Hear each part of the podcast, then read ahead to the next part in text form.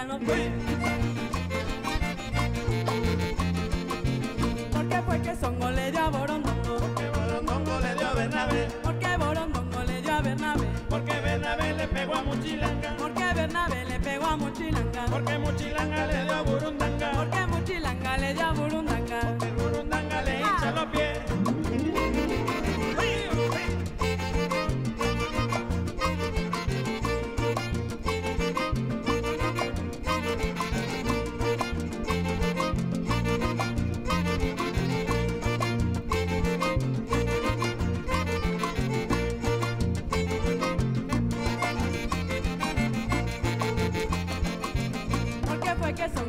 A Borondongo? Porque Borondongo le dio a Bernabé, ¿Por qué Borondongo le dio a Bernabe? porque Bernabé le pegó a Muchilanga,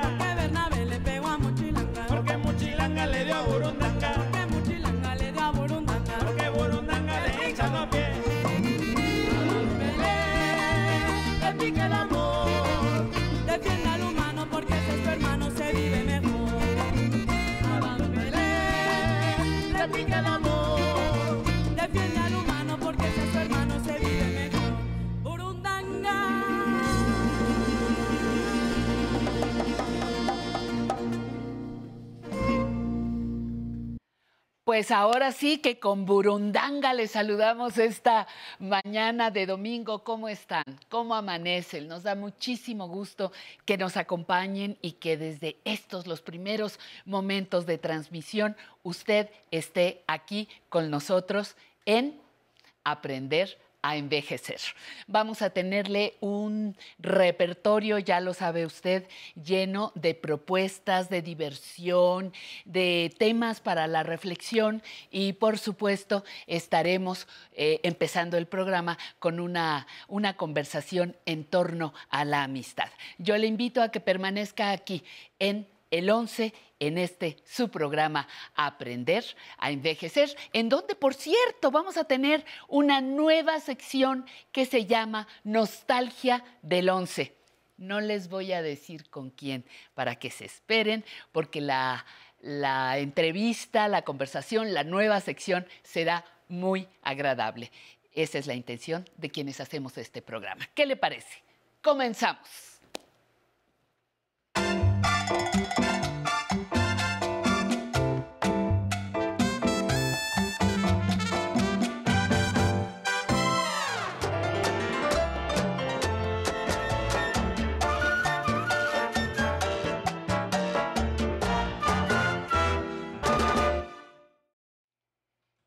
Pues vamos a empezar con nuestra primera sección.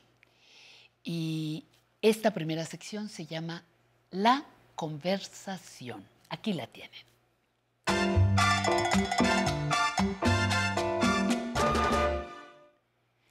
Un amigo es alguien que conoce la canción de tu corazón y puede cantarla cuando a ti ya se te ha olvidado la letra. Esto lo dijo Julio Ramón Ribeiro. Y esta otra, un verdadero amigo es aquel que llega cuando todos se han ido, es de Albert Camus. Dos afirmaciones de dos escritores, uno peruano y otro francés, para introducir el tema de nuestra conversación, la amistad.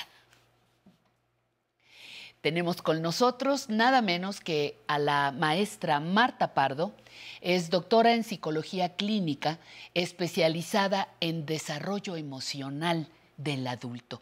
Y nuestro tema es la amistad, una prioridad en la vejez. ¿Por qué? Vamos, vamos a descubrirlo. Mi queridísima Marta, ¿cómo estás? Buenos días. Pati, buenos días. Buenos es días. un gusto estar. Queridísima, qué, qué emoción, qué emoción que nos podamos encontrar ahora para poder hablar de un tema que las dos, las dos coincidimos es fundamental en el periodo de la vejez, la amistad. ¿Por qué debe ser una prioridad? Claro. Pati, es una prioridad y retomando la frase que dijiste anteriormente de- del autor eh, peruano, eh, fíjate, es el, el amigo es quien canta con can- conoce tu canción y la canta cuando a ti se te ha olvidado, pero también que la canta contigo. Eso. Y eso ajá. es maravilloso, ¿sí? El que un amigo la cante contigo es fantástico porque eh, estamos al unísono cantándola. Y cuando yo canto con alguien me siento tal vez más contenta que cuando canto sola. Entonces, el amigo es importantísimo en la vida, pero en la segunda mitad de la vida, en la edad adulta, cada vez va siendo más importante, más importante Ajá. nos entendemos con ellos, nos entendemos con ellos en nuestros proyectos de vida. Eh, al cantar la misma canción que nosotros, Ajá. pues nos entendemos a muchos niveles. Podemos cantar la misma letra o cantar una estrofa tú, otra estrofa yo, y así nos vamos complementando de manera que nos enriquecemos los dos. Una cosa que, que con frecuencia escucho, eh, Marta, es que los amigos en el camino de la vida, muchos se van perdiendo. Eh, mis contemporáneos van desapareciendo. Entonces, doña Marta, ¿por qué me dice usted que hay que mantener a los amigos? Patti, cuando tenemos la suerte que los amigos nos acompañan muchos años, es maravilloso. Pero sí tenemos que abrir nuestra mentalidad y saber que no nos podemos cerrar a ya nada más tener los amigos que tenemos o que tuvimos. Tenemos que abrirnos, Patti, con esta mentalidad de crecimiento que es tan importante y decir, voy a explorar otros territorios. Y cuando hacemos amistades con otras generaciones, nos enriquecemos muchísimo. Las otras generaciones nos permiten, bueno, no irnos quedando tan solos, porque esperando que ellos sean más jóvenes, pues ellos supuestamente se irán después que nosotros. Pero también porque nos llenan de ideas, nos llenan de creatividad, nos llenan de fuerza. Es decir, nos llenan de vitaminas, Pati. Y eso llena el alma. Cuando, cuando yo tengo la amistad con alguien que me da vitalidad, que me enseña terrenos desconocidos, que me permite entrar a lugares donde no he entrado, yo me enriquezco muchísimo. Eso. Y eso eh, me da vitalidad.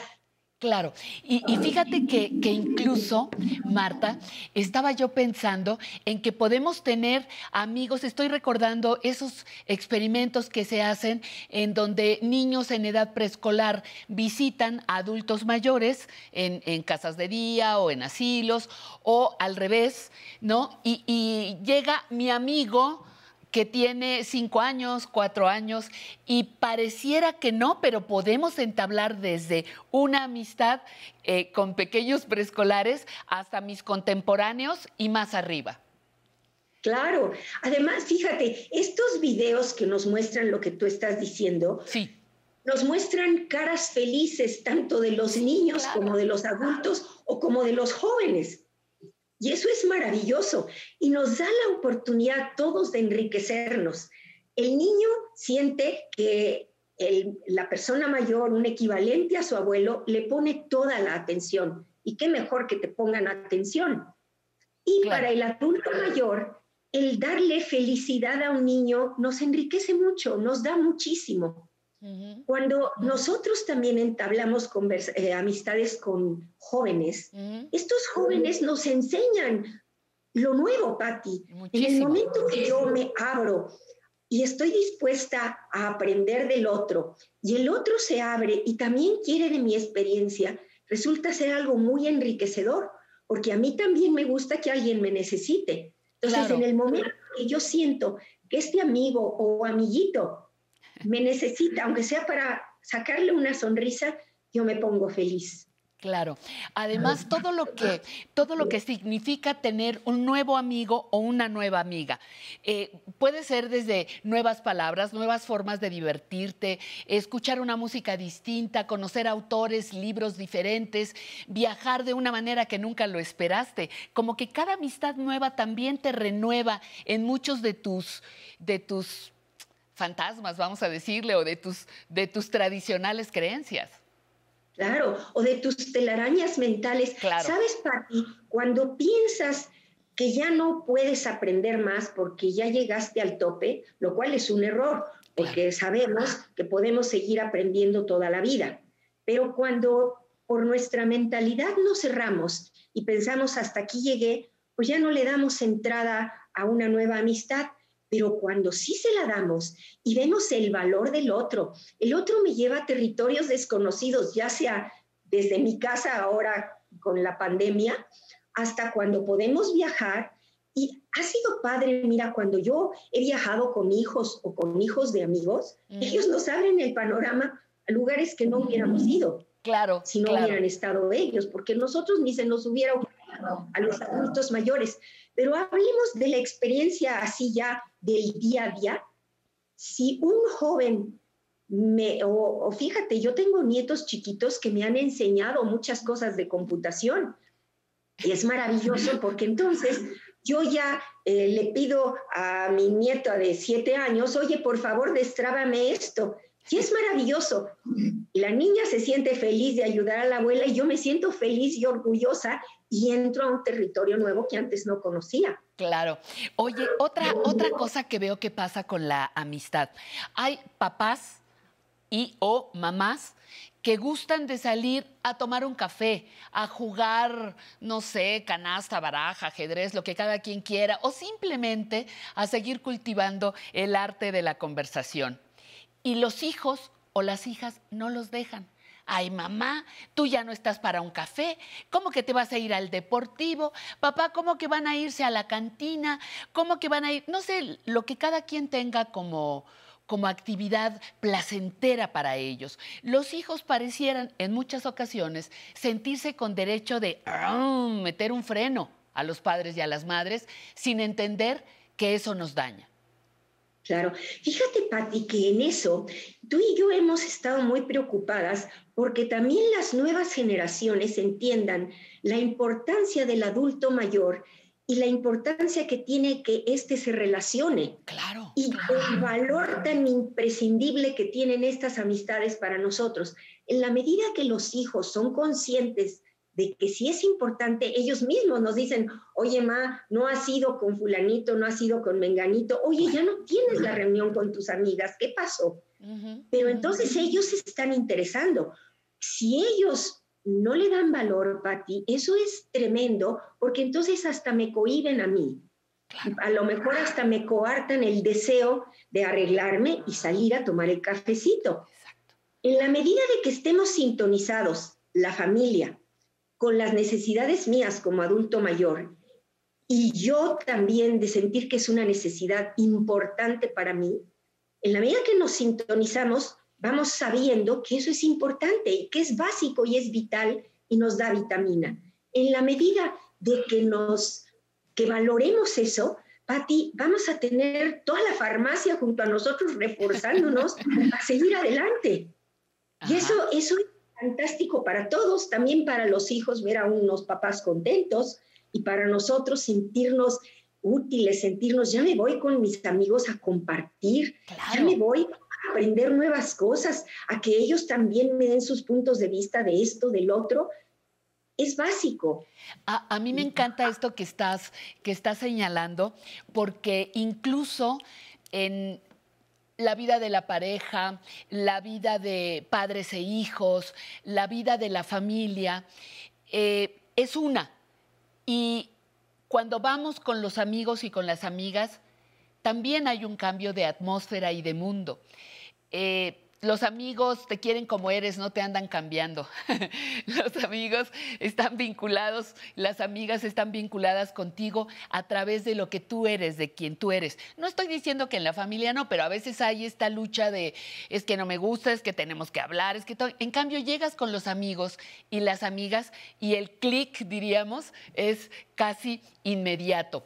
Pero yo veo que hay personas, Marta, que piensan que los amigos tienen que ser los amigos de muchos años, los amigos de la primaria, los amigos de la secundaria, los amigos cuando en realidad hay muchos grados y niveles de amistad y todos son enriquecedores. ¿Podríamos conversar sobre esto, por favor? Claro, claro Patti, fíjate que este es un tema importantísimo, porque en la medida de que yo tenga un quehacer, un propósito, un proyecto, ya sea del día, de la semana o de vida, me voy relacionando con personas, vamos teniendo intereses parecidos y los empezamos a desarrollar y puede ser muy enriquecedor.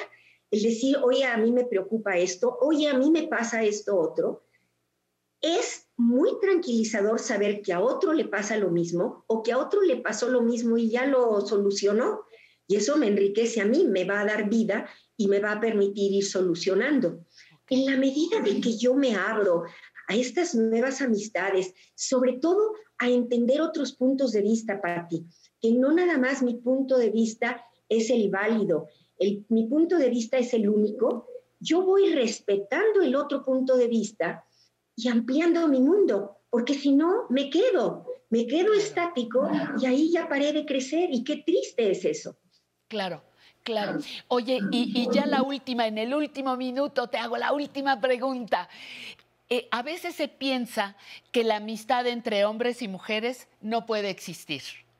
Lo tenemos que superar, ¿verdad? Hay espléndidos amigos hombres de mujeres y hay espléndidas amigas de hombres a lo largo de la vida. Claro, Patti, porque mira, el chiste es que tú coincidas con alguien y puede ser hombre o mujer, no importa quién y es muy importante porque aprendes a ir eh, marchando por la vida juntos. Es muy enriquecedor esto de tener amigos de los dos sexos, porque el punto de vista para mí, escuchar el punto de vista masculino me enriquece muchísimo, porque estoy nada más en mi punto de vista femenino, femenino, y es una parte, es una mitad, necesito ampliarlo con la otra mitad. Claro, claro. Y mis amigos hombres no opinan, no los dejo opinar o no me atrevo a ser su amigo porque por los traumas que, de que estás mencionando, pues yo misma ya me cerré la vida. Y sabes que como, como humanidad, como sociedad, nos cerramos, Patti.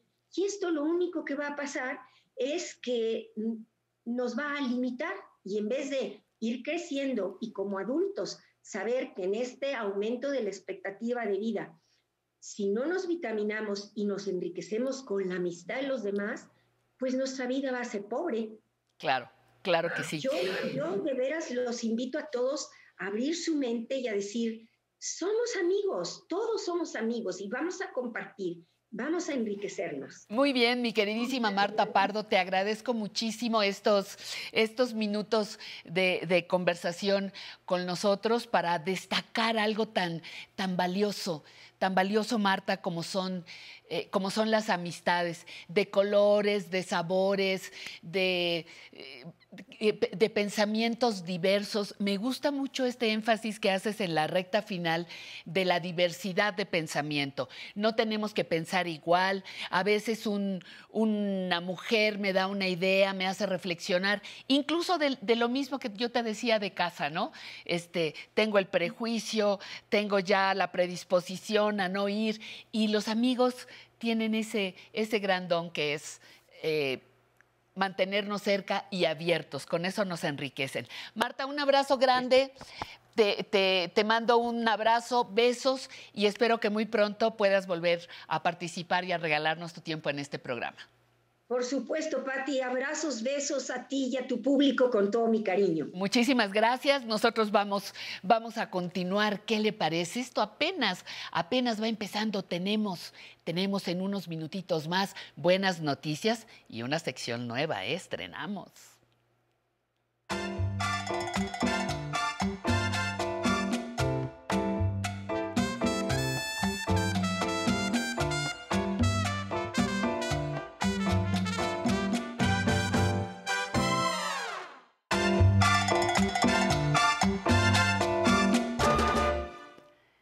Hola, buenos días. Estamos transmitiendo desde la Ciudad de México a todos los rincones del mundo.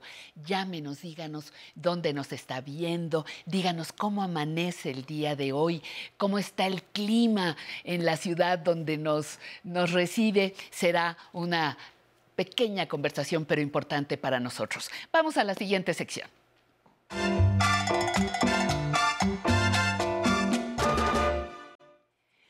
Hoy, en esta ocasión, las buenas noticias se convierten en una gran noticia que nos llega desde el Instituto Nacional de Ciencias Médicas y Nutrición Salvador Subirán. Esta prestigiada institución abrió una sección en su página oficial para apoyar a todas aquellas personas que tienen que enfrentar la enfermedad del COVID-19 en casa. Mire, la página nos dice que el objetivo es apoyar a que los enfermos reciban de manera temprana un tratamiento útil, científicamente probado, para disminuir la posibilidad de complicaciones y promover su bienestar. Todo esto que usted va a ver en la página de nutrición deberá seguirse con supervisión médica. Necesitamos estar cerca, muy cerca de nuestro doctor de cabecera. Vivimos un momento de excepción y frente a ello, nutrición nos hace una propuesta. Apoyo en el manejo del COVID-19 en casa a reserva de que ustedes entren y se familiaricen con la página que va a estar apareciendo aquí, que tendrán eh, nuestras telefonistas, que estarán en todas nuestras redes, a reserva de que se familiaricen. Les adelanto que descubrirán varios videos basados en preguntas generales sobre la persona mayor. Y ahí están los profesionales de nutrición y la clínica geriátrica guiándonos paso a paso. Nos recuerdan que este sector de la población puede tener otras complicaciones derivadas de su estado general de salud o presentar otros síntomas, caídas, pérdida de hambre, estado de confusión, diarreas, pérdida, eh, pérdida súbita de la capacidad de hacer las cosas. Y nos sugieren continuar con el tratamiento de las enfermedades crónicas, no suspender medicamentos ni usar los que no están recomendados. A nuestras personas mayores debemos mantenerlas bien hidratadas y alimentadas con una actividad y movimientos regulares, además de mantenerlos en contacto con sus seres queridos. Esto y mucho más van a encontrar en la nueva información que nos brinda el Instituto Nacional de Ciencias Médicas y Nutrición, Salvador Subirán, en la sección Apoyo en el manejo del COVID-19 en casa en estos tiempos de excepción una herramienta fundamental. Vamos a la música.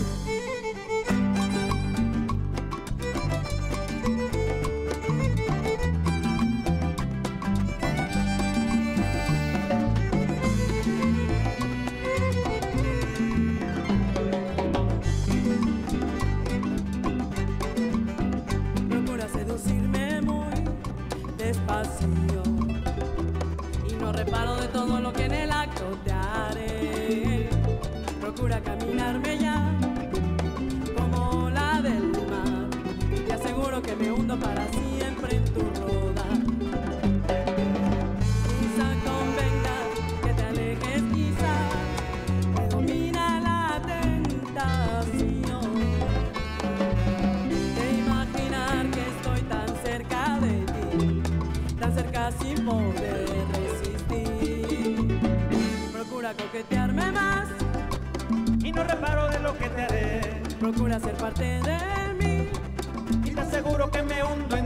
perderás.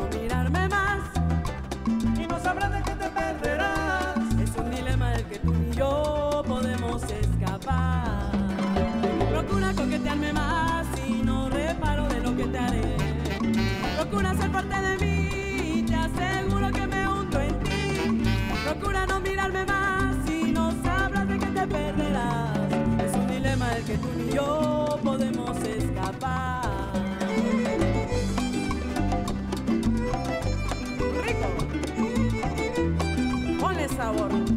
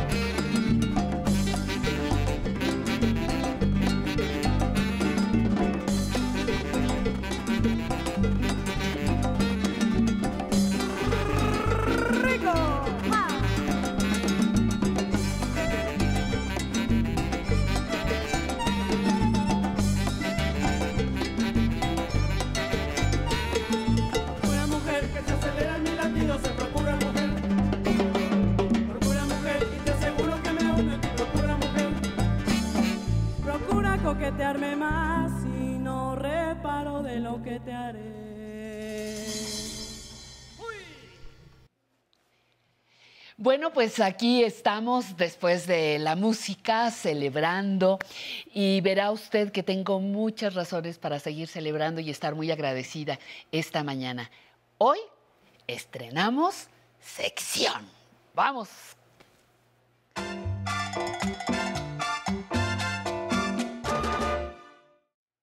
¿Y qué sección? ¿Y qué sección? Nos la va a presentar eh, un personaje que tenemos un gran cariño, una gran admiración por su trabajo, Álvaro Cueva, periodista de televisión precisamente, con una larga trayectoria haciendo pues eh, crítica, comentarios sobre estos, estos trabajos en la televisión. Bienvenido, Álvaro, muchísimas gracias. Mi Pati preciosa, soy el periodista más feliz de México. Admiro a esta mujer desde hace mucho tiempo. Es para mí un gran honor estar aquí compartiendo contigo, con usted en casa, en este canal maravilloso. Y esta sección es precisamente para que usted se enamore de Canal 11, para que aprecie la gloriosa historia de este canal público, para que vuelva a emocionarse con aquellos programas, con aquellos recuerdos. No sabe lo bien que se la va a pasar.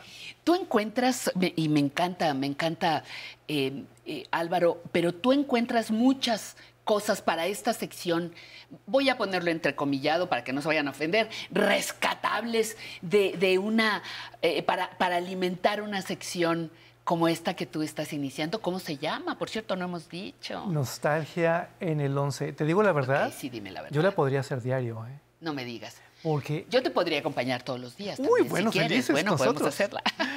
La que pasa es esto, Canal 11 no solo es el primer canal educativo de México, fue eh, y es el primer canal educativo de toda América Latina. Aquí se construyó un modelo que hasta el día de hoy se imita en muchas partes del mundo. Por aquí han pasado cualquier cantidad de personajes. Aquí se han creado contenidos excepcionales que seguramente usted recuerda y quiere volver a ver. Este es un canalazo y hasta el día de hoy sigue haciendo historia, ¿eh? No nos confundamos. Pues mira, eh, tener un programa especializado para l- las personas adultas mayores, que cada vez somos más, creo que es un, un gran, un gran acierto. Este, Es una conquista monumental. Ahora, quiero comenzar la sección de hoy eso. con un programa que todos amamos, que es particularmente icónico para Canal 11, pero creo que su historia es de tanto éxito que vale la pena revivirla.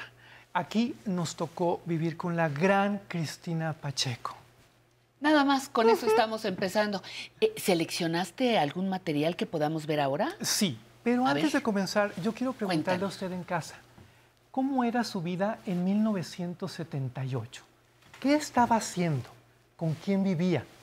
¿Cómo vivía? Tú que eres jovencita, que eres jovencito, ¿ya habías nacido? 1978, veníamos de la guerra de las galaxias.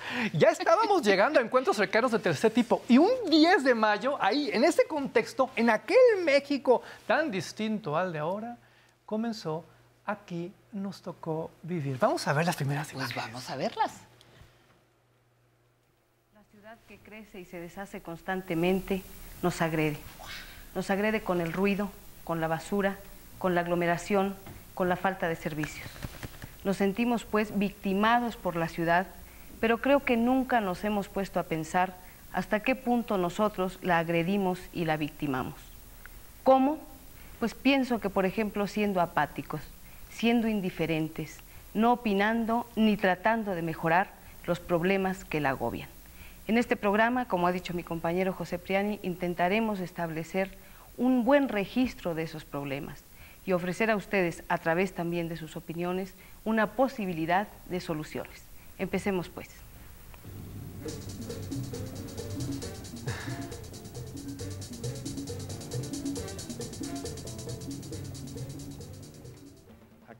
Primer programa.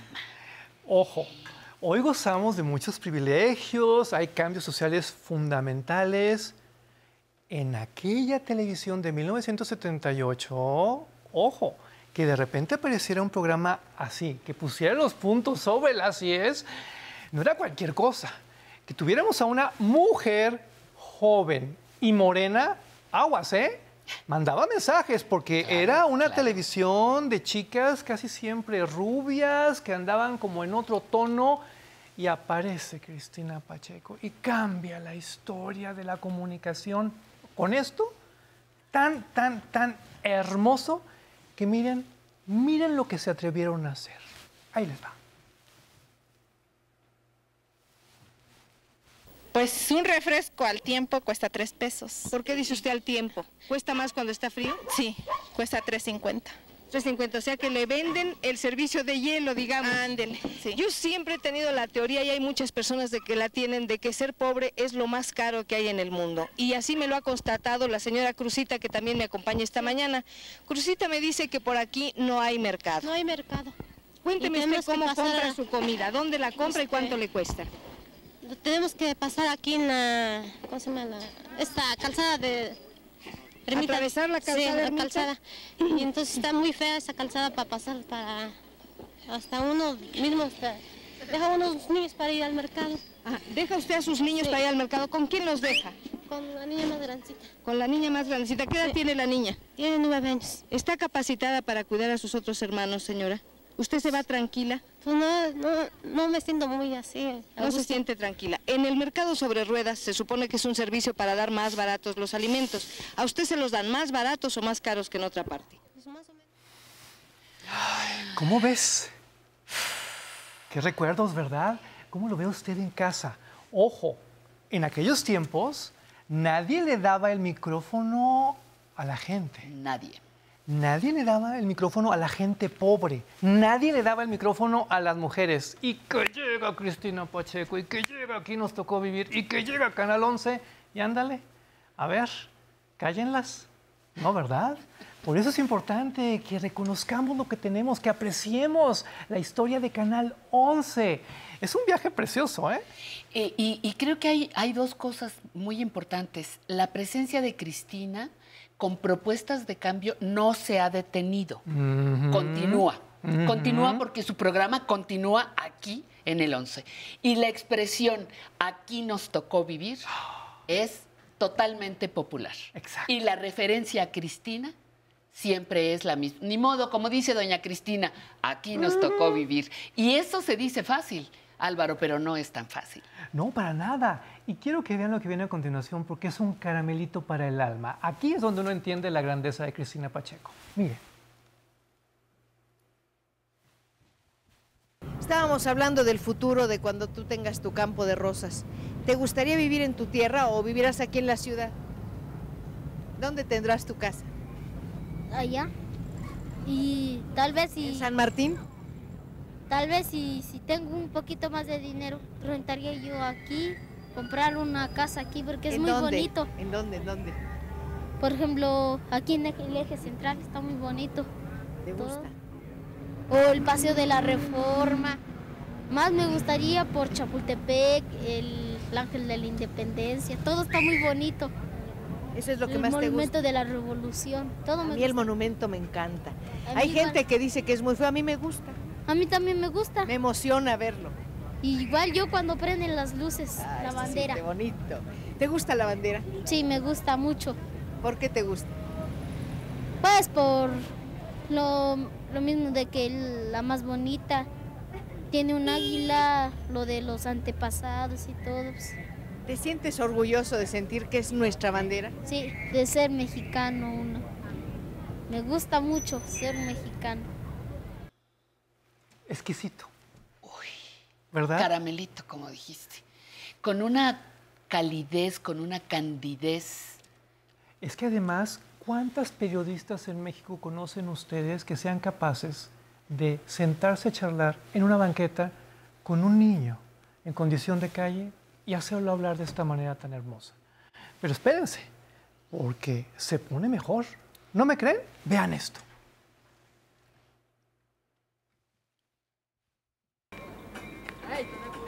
Cuídense. Dios. Que les vaya bien. Gracias. Suerte.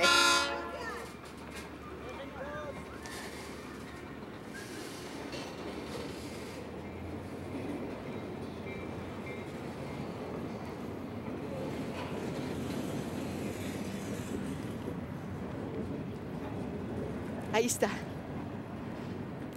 Nuestro amigo, que parece no temerle. Suerte. Súbete, súbete.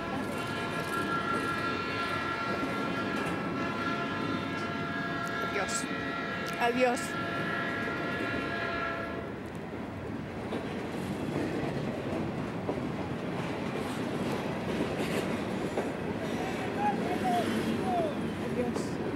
Adiós, adiós. Recuerda que Chila te está esperando.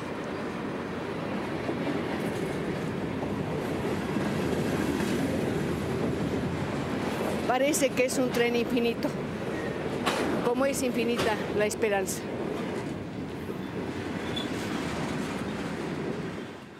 Uf. Es que realmente es un periodismo que te sacude.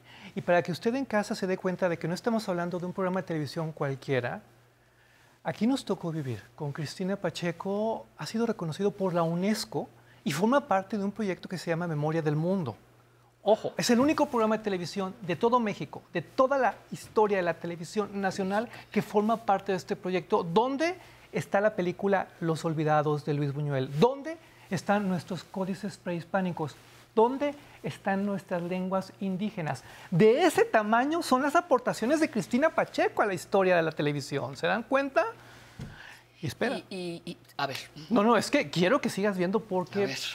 de veras necesitábamos reconocer el trabajo de esta gran mujer. Vean. ¿Usted más o menos? Como 120, 130 diarios, más o menos. ¿Cómo se reparten el dinero? ¿A partes iguales o...? Esa parte es iguales. Sí, esa parte es iguales. Luego Cuando el- él se cansa de cargar el organillo, ¿usted puede hacerlo y puede tocar? Ah, claro que sí. Sí, esa es nuestra labor. Pero es muy distinto tocar el, argoni- el organillo, perdón, que pedir. Ah, sí, porque lleva un tiempo.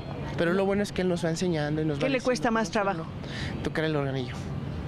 ¿Quiere Sí, tocarlo ahora? sí. No, no en este momento, no. Bueno, pues a mí me encanta ver su gorra. Muchísimas Espero que en unos minutos se llene de monedas. Gracias. Antes de despedirme de usted, me gustaría saber si se atravesara en este momento a la catedral, ¿qué milagro le pediría a la Virgen? Bueno, yo le pediría que nos ayudara a salir adelante y a mí, por mi familia más que nada, porque yo tengo a mi madre enferma y me gustaría que la, que la sanara. Créame que espero que así sea. Me gustaría saber si usted es la única persona que la apoya o tiene más hermanos. No soy yo el único. Yo no tengo hermanos y soy el único que apoya a mi madre, desgraciadamente. Pues yo diría que afortunadamente lo tiene a usted. Qué amable. Muchísimas Buen año. Gracias. Gracias. Enorme, ¿verdad? ¿Qué piensa usted en casa de lo que estamos viendo? ¿Le tocó en su momento? ¿Lo descubrió hace poco? Me interesa que vayamos inmediatamente al siguiente clip porque viene mucho al caso con lo que acabamos de ver y nos habla con mucha claridad de la vocación de Cristina Pacheco. Vean. No pueden imaginarse la alegría inmensa que siento de pensar que estamos reunidos nuevamente. Claro que lo estamos haciendo a la sana distancia, como le exige la emergencia sanitaria. Yo confío, de verdad que confío en que muy pronto volveremos a encontrarnos en las calles de la Ciudad de México, donde durante mucho tiempo, durante muchas generaciones, nos ha acompañado la voz de un instrumento maravilloso, el organillo. El organillo que le da un encanto, una magia muy especial a la ciudad.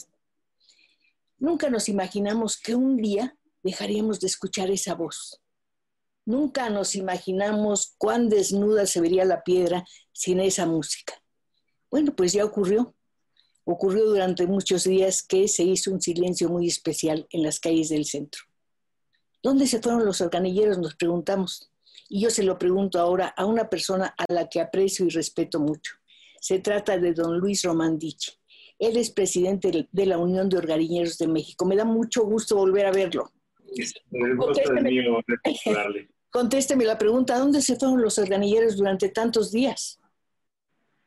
A seguir buscando el sustento, a seguir trabajando, nada más que ahora con los cuidados de sanidad que, que se requieren por la pandemia. Veníamos de un organillero, ahora estamos con un organillero.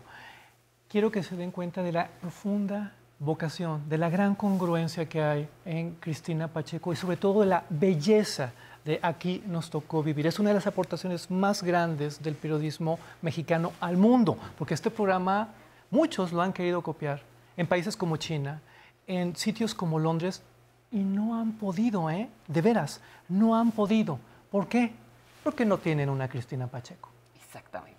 Ahí está la clave. Exactamente. La diferencia es Cristina Pacheco, que es maestra de muchas generaciones y que es una guía para muchas de las conductoras que seguimos, que seguimos sus pasos, eh, pensando que en algún momento podremos alcanzar eh, el nivel, el interés, la pasión que ella proyecta en cada uno de sus trabajos. Un privilegio que hayas este, empezado esta sección nueva, estrenada esta sección, Álvaro querido, con un mujerón del tamaño de doña Cristina Pacheco. Gracias, gracias Patti. Nos vemos la próxima semana porque hay mucha nostalgia en el 11, hay muchas cosas que revivir y hay muchas cosas buenas para ver. Hasta la próxima.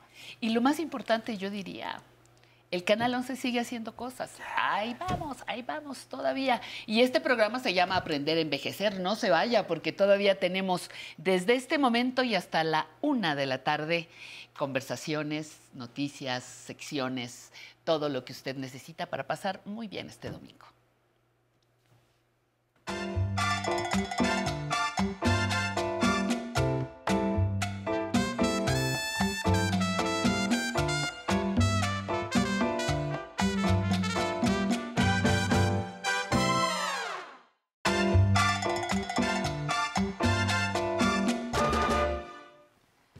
Ya le ando quitando una hora al programa. Le dije que estábamos de 11 a 1. No, no, no, no, no.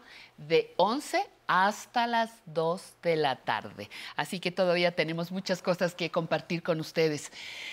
Saludos a todas las personas que van siguiendo nuestra señal. Cuénteme cómo está el clima, cuénteme cómo nos ve desde Hermosillo, por ejemplo, desde el puerto de Veracruz, de Oaxaca, Arkansas, Monterrey, Ensenada, mis cariños hasta Ensenada, Acapulco, Guatemala, Mazatlán.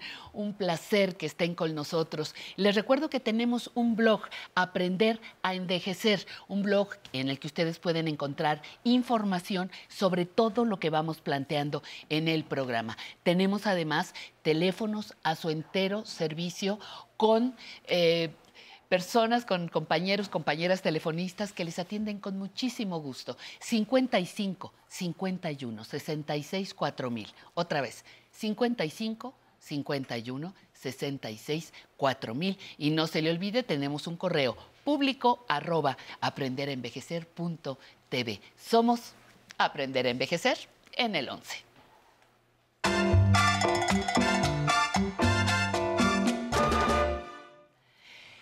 Y bueno, ya estamos en nuestra siguiente sección, lo acaba de ver usted, mejorando mi salud. Y estamos, estamos compartiendo la doctora Citlali y yo un nudo en la garganta, dijimos, ¿verdad? Después de la sección de Álvaro, dijimos, ay, qué trabajo nos va a costar hablar. Sabes que sí, Pati, ¿cómo estás? Pues yo Hola. igual, muy Ajá. contenta de estar aquí, pero también tomando el consejo de los años y aprendiendo en este programa unas personas. El programa pensamos que es para adultos mayores y la transformación que está haciendo de conciencia en personas de mi edad jóvenes. y más jóvenes en cuanto al amor de adulto mayor. ¿Qué te Híjole, digo? cuánta cosa, ¿verdad?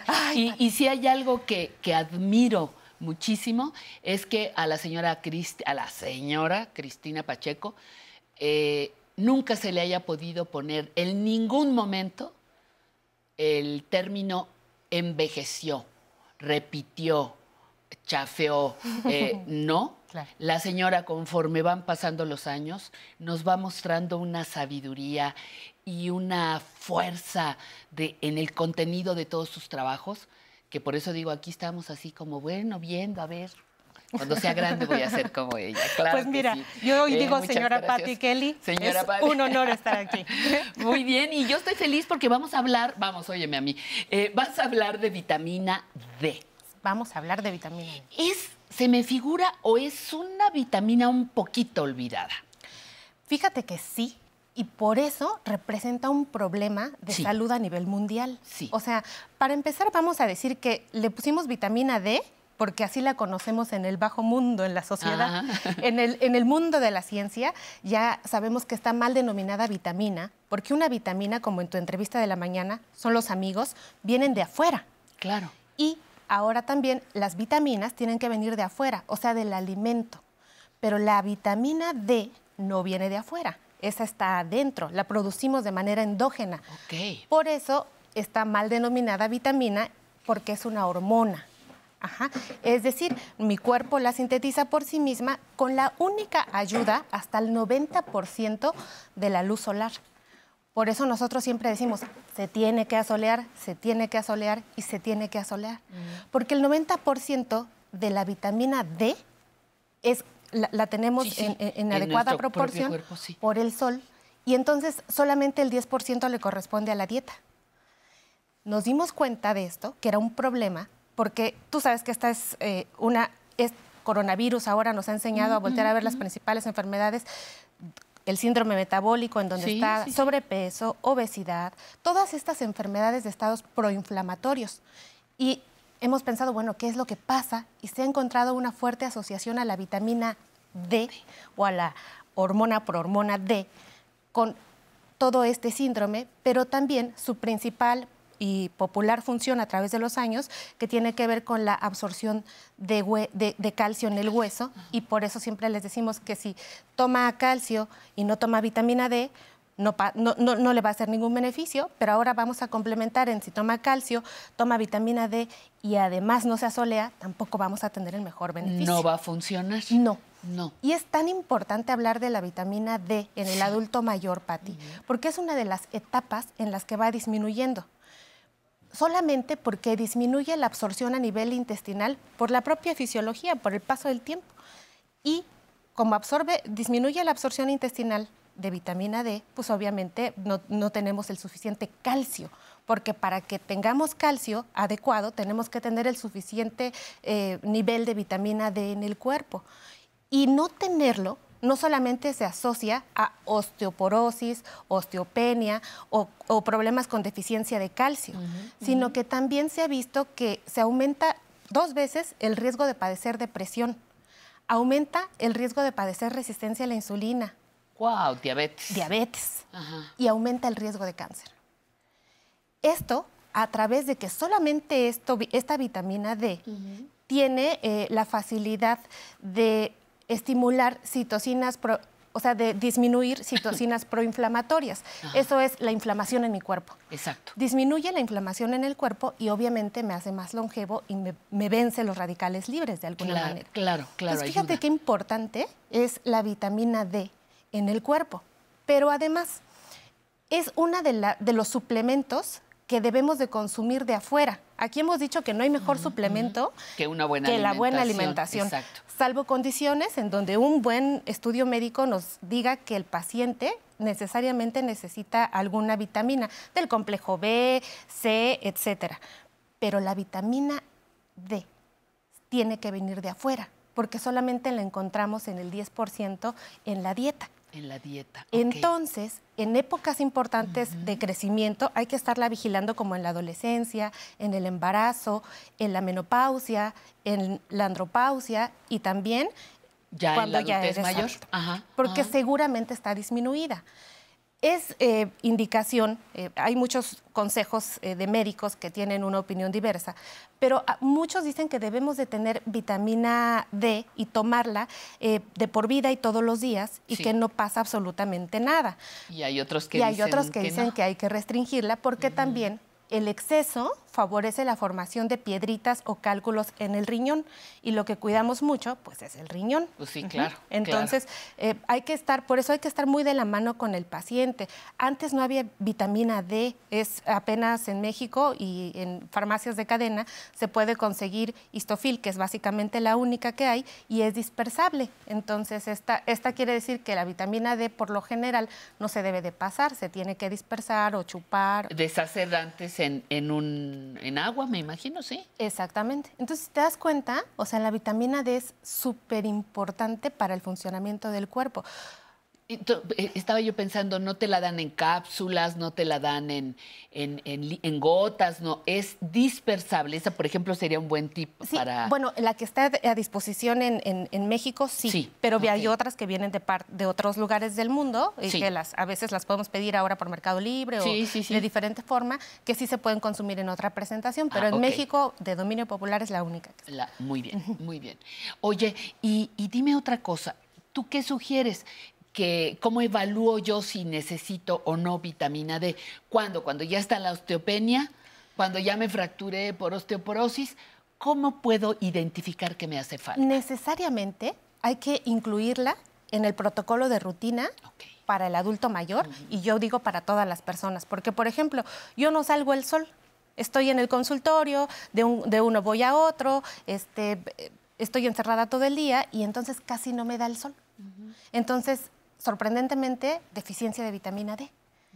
Parecería que no, pero sí debe de estar dentro del protocolo de rutina, dado que es muy frecuente tenerlo. Es una, epide- es una epidemia la deficiencia de vitamina D. Ok, ok. Entonces, en el adulto mayor debería ser parte del protocolo de rutina de revisión para saber si hay deficiencia. Cuando vemos la deficiencia, pues hay que suplementarla inmediatamente. Y las dosis son, eh, en- obviamente, cuidando todo el contexto de prescripción de vitamina D, por lo general seguras en pacientes inmuno- un- inmunodeprimidos. Eh, vamos a hablar aquí de los que tienen osteopenia, de los que además tienen osteoporosis, de las personas que tienen diabetes, de las que tienen cáncer. O sea, todo mundo tiene que tomar vitamina D. Claro. Antes de que, de que se me olvide la, la pregunta, eh, Citlali, cuando tú nos dices tomar el sol, ¿a qué te refieres? Porque ha- hay unos que pensamos tomar el sol en la playa, por ejemplo, que sería muy delicioso, pero ¿qué significa yo, adulta mayor, en la ciudad, tomar para que se pueda fijar mi vitamina D Bueno, y esa, es, mis esa es una gran pregunta. Hay que estar eh, más o menos antes de las 11 de la mañana y después de las 4 de la tarde, por lo general, tomando los bañitos de sol en la azotea, eh, afuerita de la casa si viene el rayo de sol, un ratito en la caminata al parque. Eso va a ser muy importante, Patti.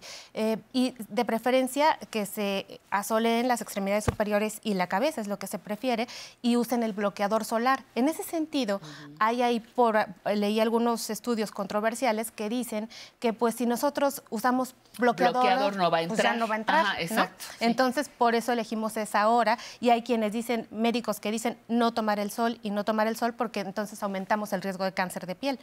Pero pero honestamente yo creo que el juicio es bien importante y la opinión personal es importante y no hay mejor eh, médico que la naturaleza. Muy Y bien. si el sol hay que tomarlo en horas adecuadas que no aumentan el riesgo de exposición a cáncer de piel, pues hay que tomarlo. Muy bien, pues vámonos a la llamada. María Soledad Ruiz está, María Soledad está hablándonos desde la Ciudad de México. Hola María Soledad, ¿cómo estás? Buenos días, señora Patti. Buenos días, doctora Citlali. Muchísimas gracias por estar, por estar con nosotros. Te escuchamos la pregunta. Bueno, mire, mi pregunta es la siguiente. Yo padezco osteoartritis y fibromialgia. Y a veces al pasar la saliva, simplemente se me va la saliva del lado y siento que me asfixio. ¿Tendrá alguna relación esto con, la, con lo que padezco? Yo trato de cuidarme lo, lo normal con la, con la alimentación, hago ejercicio. Claro, ahorita no puedo, pero tengo 30 años nadando, ahorita no podemos hacerlo, pero aquí en casa lo hago. Y mi pregunta es la siguiente para la doctora Ciclali, si tendrá alguna relación esto con lo, con lo que le comento de que a veces siento que me asfixio. Esa es mi pregunta, muy amable en responderle, gracias. Gracias, gracias María Soledad y muchas felicidades porque si te cuidas, si tienes 30 años nadando, no hombre, qué fantástico. Está maravilloso. Y Sol, sí quisiera decirle algo bien importante porque nos acaba de hacer una pregunta que es una propuesta de programa, la disfagia en el adulto mayor. Y eso es básico porque la, propiamente no tiene que ver con sus dos enfermedades, fibromialgia y osteoartritis, pero puede haber otras cosas ahí que tengan que ver con el, con, el tubo digestivo, pero lo más frecuente es con el sistema nervioso algunos microinfartos que, que, estén ocasionando algún problema, alguna enfermedad neurológica, Parkinson, Alzheimer también provocan problemas para la deglución. Entonces, es muy importante que tenga una valoración con su geriatra o con un neurólogo para descartar cualquier otra condición y también con un gastroenterólogo. O sea, sí necesitamos ahí un manejo muy, muy importante porque corre riesgo su vida, si se le va de ladito la comida o si de pronto no puede, Este, no puede deglutir, tenga mucho cuidado por favor y urge la atención eh, en este caso porque sí, la pone en total riesgo de que se asfixie con su propia comida, o con su saliva. Pues eh, lo que acabas de decir, te tomamos la palabra. Sí, vamos a hacerle su programa, Soledad. programa, claro. Se lo vamos a hacer. Eh, claro, muchas gracias, eh, muchas gracias Soledad y muchas gracias a gracias ti. a ti, Pati. Citlali, muy... Oye, si me das tantito chance, quiero invitarlos mañana a hablar, a que nos acompañen a las once y media, mejorando mi salud entre semana de aprender a envejecer. Vamos a hablar de osteoporosis, la gran consecuencia de no tener suficiente vitamina D. Híjole, pues es como la segunda parte, ¿no? El complemento, la, la continuación, no, la palabra correcta es la continuación de este, de este tema, el de vitamina D, mañana lunes a las once y media, con Citlali en el 11. Aprender a envejecer, no se les olvide. Muchísimas gracias, buen gracias día. A ti, gracias. Vamos a la siguiente sección, por favor, corte y volvemos.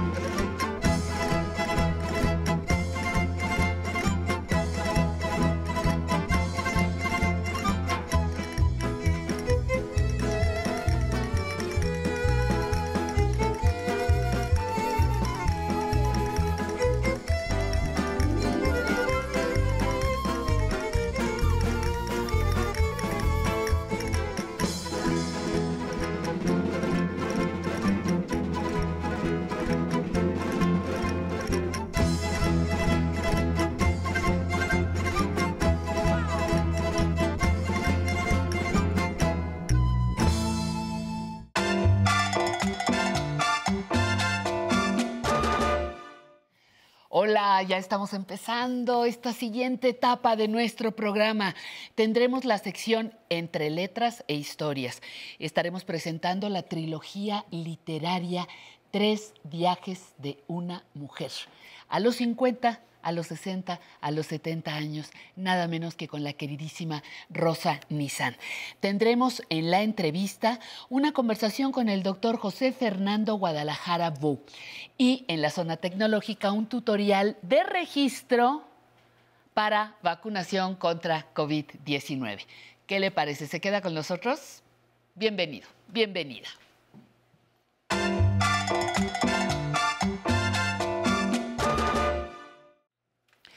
Conociendo, conociendo mis derechos, Laura Gómez, muchísimo. Diana Laura Sí. Gómez. Hola, Diana Laura, por favor, me vas a decir completo. Bienvenida. ¿Y hoy con qué tema? Hoy vamos a hablar de los poderes notariales, para qué te funcionan, qué tipos de, a- o sea, qué tipos de poderes, hay- poderes notariales. ¿Qué, sí. qué son así como muy, a muy grandes rasgos? Un poder notarial es este documento que tú ante un notario le brindas a una persona de tu completa confianza para que pueda hacer alguna tarea en específica o para que pueda este, actuar en tu nombre como un representante legal. Diga, más allá de una carta poder. Sí, es como, son completamente distintos. Ahorita voy a mencionar cuáles diferencias tienen. Muy bien. Este, porque sí son, no es lo mismo una carta poder a un poder notarial. Perfecto. Entonces, por ejemplo, si estás tú impedido físicamente, si no puedes salir de tu casa, si tienes alguna enfermedad, si no tienes tiempo, o si simplemente no tienes como el conocimiento de algún trámite que tengas que hacer, un poder notarial te funciona completamente, es muy útil, simplemente tienes que ir con un notario público, el que tú quieras, y ellos te van a, con una identificación oficial, ellos te van a decir como de, no, pues qué poder quieres presentar. Tú dices, ok, quiero esta, quiero hacer un poder sobre esta tarea en específico para que me apoyen y tú lo, pues, tú lo decides. Este, ahí tenemos distintos tipos de poderes. Por ejemplo, tenemos el poder especial, que yo, por ejemplo, ah, yo, Diana, quiero otorgarle a Pati un poder especial para que me pueda ayudar a vender mi inmueble. Y entonces, en cuanto tú vendes mi inmueble, se vence mi poder y entonces son con muy objetivos. Tú estos sí los tienes que decir tú a, no- a tu notario. Quiero específicamente esto. O para vender mi coche, eh, para vender el automóvil número tal, placas tal, ta, ta, ta. Sí. Y tiene principio y fin. O sea, no es un, un poder notarial para toda la vida, no, No. tienen principio y fin. Sí, estos poderes especiales sí, a Ajá. diferencia de, por ejemplo, los poderes generales, que tenemos otros tres tipos, porque tenemos, por ejemplo, el de pleitos y cobranzas que se lo das a tu abogado. Sí. Entonces, si tú tienes algún problema administrativo, si tienes un juicio familiar, un juicio civil, tú dices, yo no, yo no quiero hacer eso, tú le das este poder de pleito y cobranza a un abogado, también sirven para, este, pues, no sé, el, man- el cumplimiento de contratos. Como de, sabes que yo tengo ese contrato y no me están, no me lo están cumpliendo, no están haciendo el objetivo del, del contrato, tú este poder te lo, lo das y ya te ayudan a resolverlo. Hablabas de cobranza, quiere decir, por ejemplo, que tengo unas letras firmadas, no me han pagado, por ejemplo, alguien que renta un inmueble, ¿sabes qué? Pues ya, ya entró el pleito. Sí, un Poder pagaré. notarial, poder notarial para que Sí. tú puedas hacer el cobro de eso, de esas eh, letras o Exacto, los pagarés, todas Los las letras de etcétera. Sí, y por ejemplo, tenemos los de administración, que esto ya, como su nombre lo dice, es como administrar bienes e intereses. Ahora sí, rentar propiedades, venta de propiedades, hacer pagos de impuestos, por ejemplo. Sí. Entonces, pero todos estos tipos de poderes no son, o sea, los puedes limitar, pero no necesariamente. Entonces, tú otorgas el poder y si nunca lo, la otra persona no lo hace, tampoco pasa nada, porque tú estás decidiendo, por ejemplo, yo otorgarte el poder, pero si tú no lo haces, no hay ningún tema. O sea, no, No es, tengo- una, no es una obligación. No es una obligación, exacto. Pero, por ejemplo, también tenemos el poder, me falta uno, los de actos de dominio, que es donde tú tienes facultad de dueño completamente. O sea, esto abarca todo tipo de trámite en cualquier sentido, o sea, hasta en el sentido de el de pleitos y cobranzas y en el de administración también puede abarcar este de dominio. Estos son más, bueno, yo diría como de no los des tanto menos de que confíes completamente en la persona, porque tiene prácticamente decisión de dueño de todas tus propiedades, de lo que tú desees. Por ejemplo, donar propiedades también te funcionan. ¿Qué más podrías hacer con un poder notarial? Ir a... ¿Donar cómo es eso de que yo puedo donar? O sea, ¿cómo es que voy a dar mi poder notarial para que alguien done mis propiedades? Sí. Ah, o sea, si ya no la quieres vender o la quieres rentar y dices, como sabes que yo la quiero donar a esta cierta causa, también un poder notarial. Y ellos tienen la decisión de, por ejemplo, con un poder de dominio tú puedes decidir qué hacer con las propiedades. O sea, si, a menos de que establezcas y limites en el poder qué es lo que necesitas, pero si solo estableces, yo le doy, por ejemplo, el notario dice, yo notario público número 18 de la Ciudad de México, este, con la facultad de, le otorgo el poder de dominio a Patricia Kelly, a- en representación de Diana Laura Gómez Michel, ¿no? Entonces todo eso ya establece que tú tienes todo un poder a todas mis propiedades, a todos mis inmuebles, a prácticamente mi patrimonio. Entonces quiere decir que pensando en nuestras personas adultas mayores, eh, debemos tener, los que ya pasamos de los 60, mucho cuidado en a quién le otorgamos. Un, 100%. ¿Cómo se llama? ¿Me repites Un poder notarial. Un poder notarial. ¿A quién y para qué? Prever que pueda tener principio y fin, especificar exactamente qué van a, a, a establecer, a poder sobre qué cosas van a tener, ¿no? Sí, porque, por ejemplo, si yo otorgo un poder y luego quiero otorgar el mismo a otra persona, eso no quiere decir que el primer poder que otorgué ya no existe. Entonces, yo puedo tener dos poderes iguales a dos personas distintas y no va a haber ningún problema, pero entonces por eso te recomiendan anularlos cuando ya no los necesites. Cuando digas, ¿sabes qué? Ya esta persona no quiero que sea, tenga este poder, se lo voy a otorgar a otra. Tú puedes acudir a con cualquier notario en cualquier momento de tu vida y decir, tengo este poder, lo quiero anular. No tienes que ir con, la con el notario que lo, que lo dio primero. Entonces, ya lo, tú lo anulas y ya no tienes esa, esa preocupación de que tienes un poder notarial por ahí existiendo en la vida. Claro, no, no, no. Exacto. Eh, Por ahí apareció desde hace 10 años el poder. No, no puede funcionar de esa No. manera. Principio y fin o anularlo cuando esa acción para la que lo solicité Exacto. caduque o termine. O yo quiera que termine. ¿no? Y, por ejemplo, ahorita que estamos, y vamos a mencionar un poquito la diferencia entre una carta poder y un poder notarial. O sea, la carta poder no tiene esta como seguridad jurídica porque no, es- no está ante un notario. Avalada ante un notario. Entonces claro. tú puedes otorgar una, una carta poder que tampoco hay mucho tema porque es para pues, más trámites de gestión. Por ejemplo, te doy una carta poder para que vayas a pagar mi predial, vayas a pedir el descuento de persona adulta mayor, algún trámite en tesorería para, la, para los pagos. Te las venden hasta en la papelería y puede firmar, Simplemente firmar cualquiera, ¿no? Tú la firmas y la otra persona asiste con tu En tu credencial de lector y dices, ah, bueno, entonces tampoco... Pero el poder notarial es otra cosa. Solicito los servicios de un notario Sí, público. sí, sí, sí. Y por ejemplo, la, pero las cartas poder te funcionan también si quieres, por ejemplo, ante la Profeco, la Conducef, estos temas como de mediación y conciliación, Ujú. te sirve una carta poder. No necesitas un poder notarial para estos, estas mediaciones. Y si, por ejemplo, y si no sabes a dónde acudir, puedes hablar al colegio de notarios, donde ellos te pueden dar una asesoría de este poder lo puedes hacer, el número va a salir en pantalla y ellos tienen asesorías gratis, creo que todos los martes, miércoles y jueves de cada semana. Creo que ahorita no están abiertos todos los días por la pandemia, pero tú puedes marcar para hacer tu cita y ellos te agendan una cita y ya te pueden Es decir más que... probable que te atiendan. Sí, Muy y más o menos un poder notarial cuesta como 3 mil pesos aproximadamente.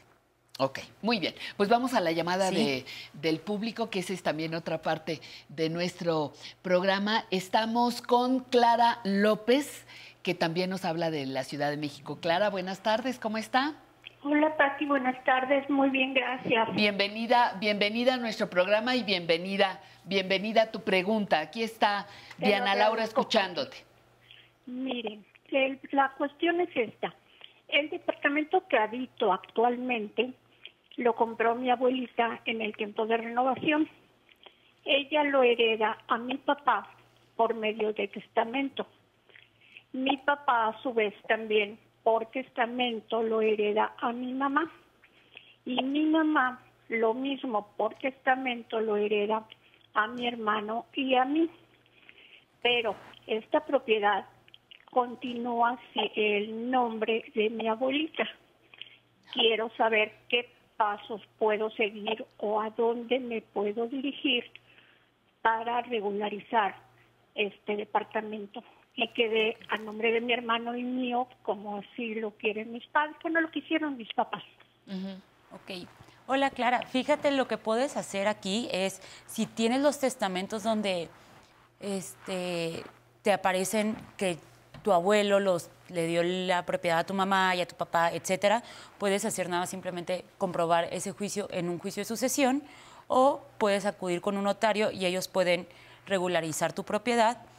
Pero yo, en mi opinión, la, forma más fácil es acercarte a la Dirección General de Regularización Territorial de la Ciudad de México con todos los documentos que tengas de la propiedad, los testamentos, este, las actas de matrimonio, las actas de, de función de cuando ya fue la sucesión, el pago del predial.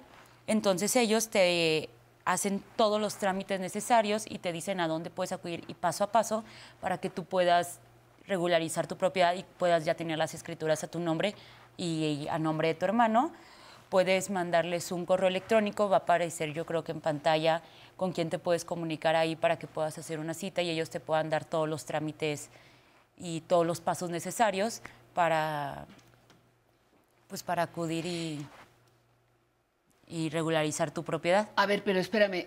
Di- Dijiste, dijiste algo al principio que creo que, que hay que señalarle a, a la señora. Hay que hacer un juicio sucesorio, porque el departamento está a nombre de la abuela. Entonces la abuela lo pasó a los padres, los padres no lo tomaron a su propiedad, que era lo que tendrían que haber Sí. hecho, porque ellos están heredando algo que ni siquiera está a su nombre. Sí. Entonces, ni siquiera está su nombre, entonces está a nombre de la abuela. Entonces, ella tiene que hacer un juicio sucesorio para que eso pueda este, pasar De las diferentes otro. instancias hasta que pueda ser suyo. Pero creo que del juicio no se, no se salva, ¿verdad? Creo. Se podría salvar si va con un notario, pero solo con el notario si no hay ninguna controversia. Por ejemplo, si no hay más herederos que puedan decir, no, esta propiedad es mía, si no hay ningún tema como Incluso de los tíos, deudas. los tíos pueden demandar, porque los tíos podrían demandar porque el departamento está a nombre de la abuela. Exacto, entonces si tuvo más hijos, si habría un, ahí hay una controversia porque son más los herederos y a ver cómo lo dividimos, pero si tiene el testamento y el- en el testamento se establece que el, el abuelito se lo dejó al papá y que el papá se lo está dejando, puedes, yo creo que resolverlo en un juicio sucesorio, pero va a estar un poquito más complicado, entonces yo creo que mejor ante juicio o a la, direc- o en la Asesoría dirección. profesional. Sí. o en la Como tú dirección, dijiste, sí. la asesoría de los notarios, que esa es Exacto. la que no, la que nunca falla. Exacto. Diana Laura, muchísimas, Muchísimas gracias. Muy bien, muy buen día, muchas gracias, por Gracias. estar aquí. Regresamos, vamos con, ya sabe usted a dónde, ¿verdad? El muro de la fama.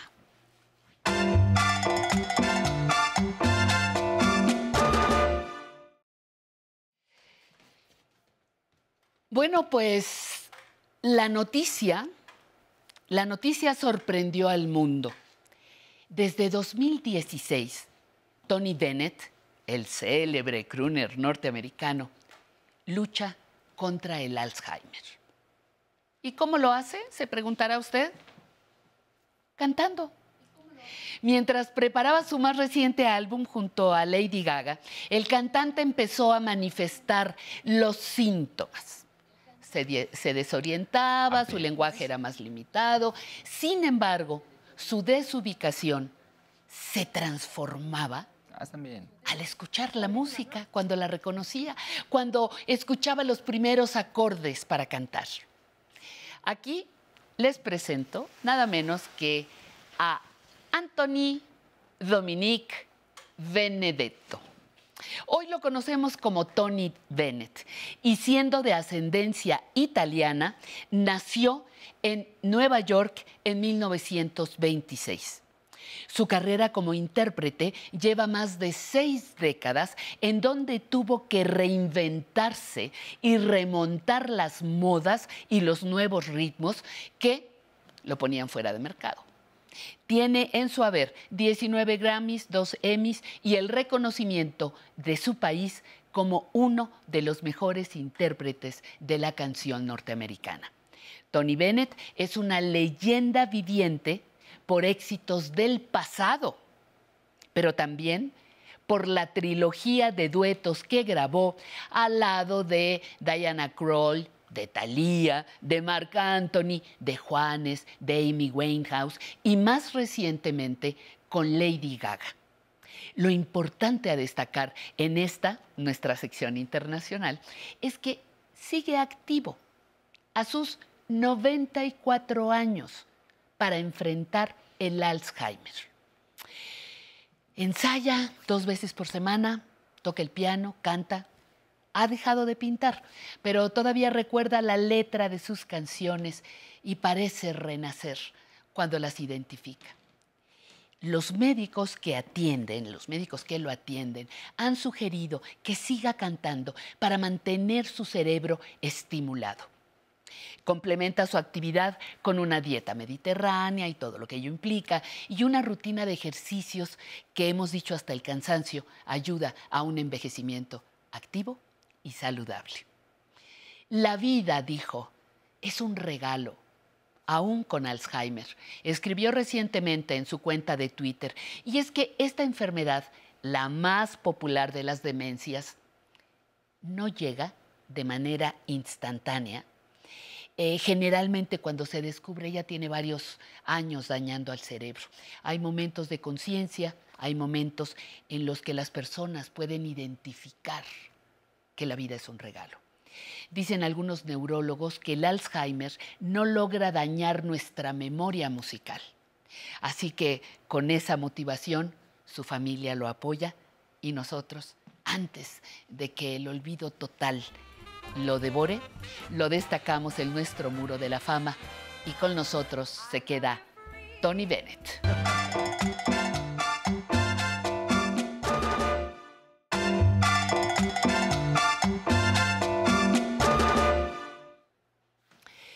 Ay, qué delicia. Hoy vamos a conversar entre letras e historias de una trilogía que usted no se puede perder.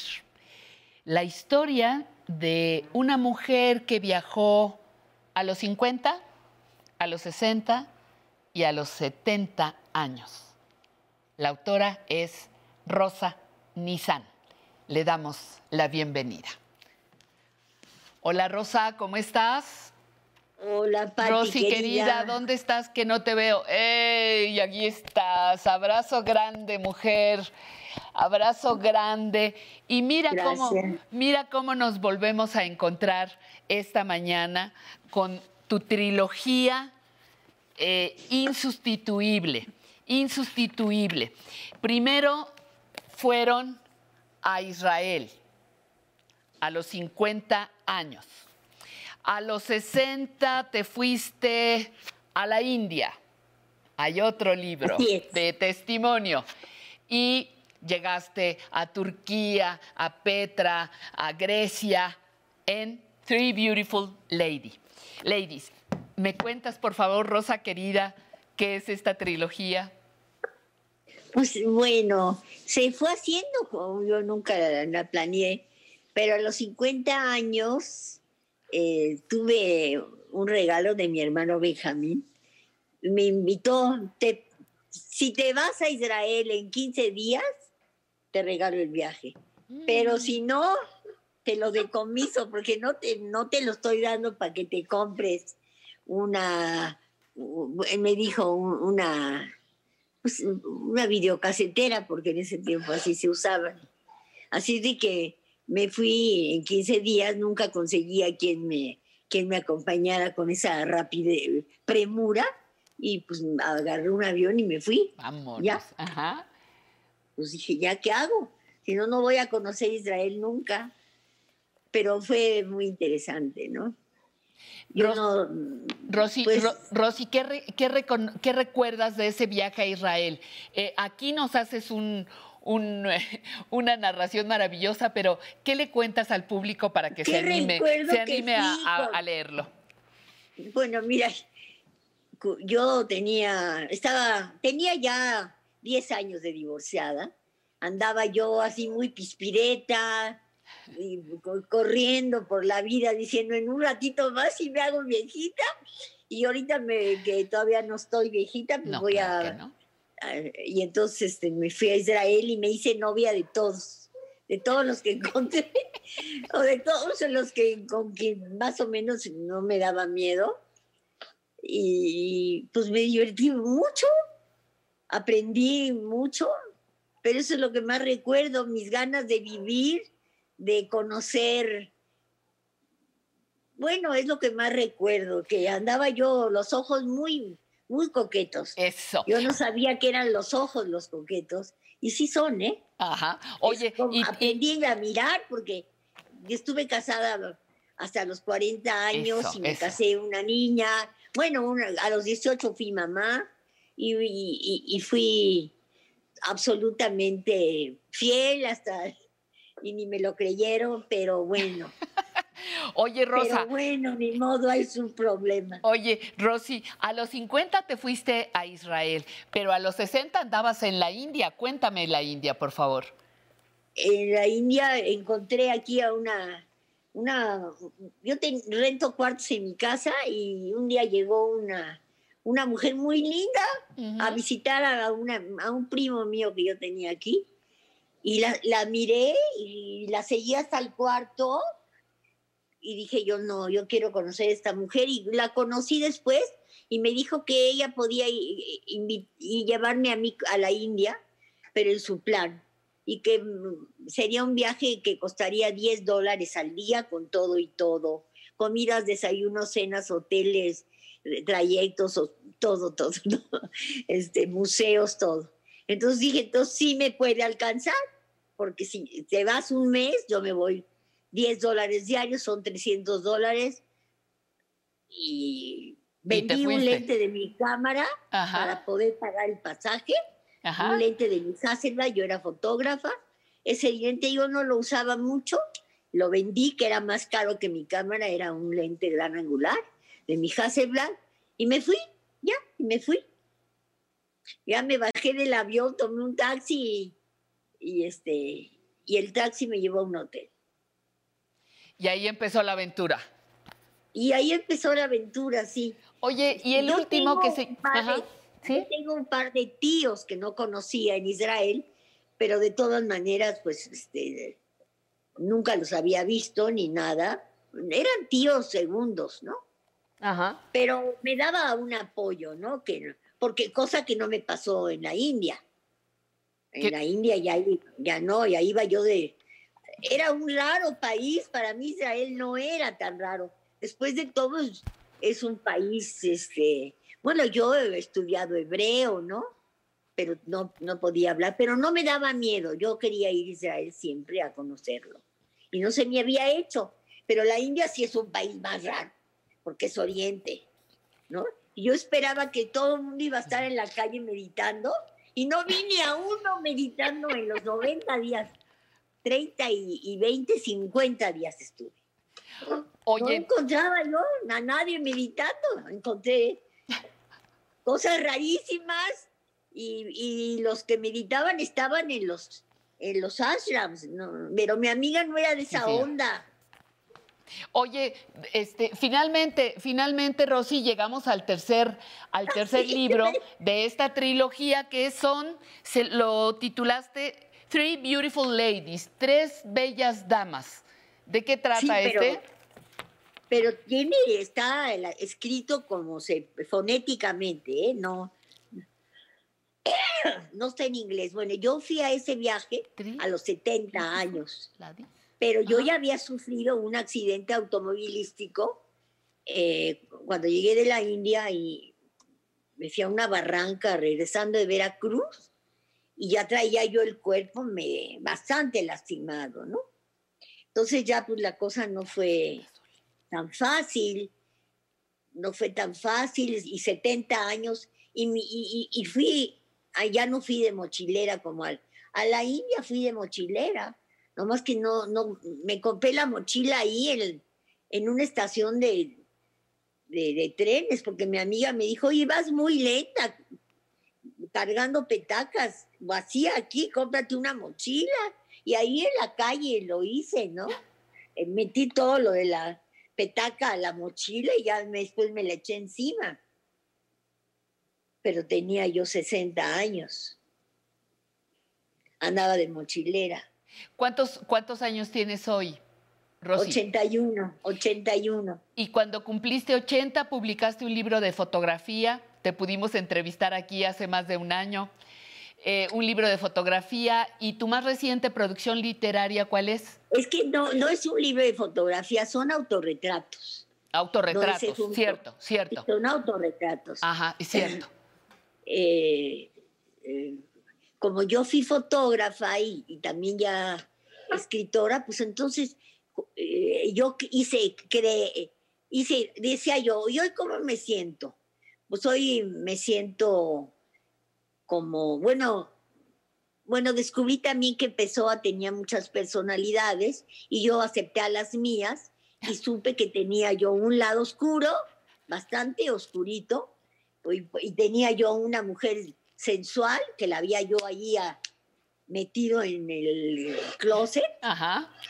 Y este, porque oficialmente yo me portaba como si fuera siempre una junta de madres de familia, ¿no? Y este, Muy y- bien. Y, y- y en esos autorretratos hay uno de una mosca muerta con mi cara. Sí, lo. sí te has de acordar. Ajá, ajá. Y si no se acue- te acuerdas ahorita, le tomamos una foto y lo pongo, porque me enorgullece mucho mostrar que ni modo que la sociedad y, y las presiones familiares y la ser madre y suegra y abuela me, me quitaba mucha libertad y tuve que hacer todo, todo como una mosca muerta, una doble vida, ¿no? Ni modo, porque si no, no me tocaba nada. Oye, tu más reciente trabajo literario, ¿cuál es? Con eso ya nos vamos despidiendo, mi querida Rosa.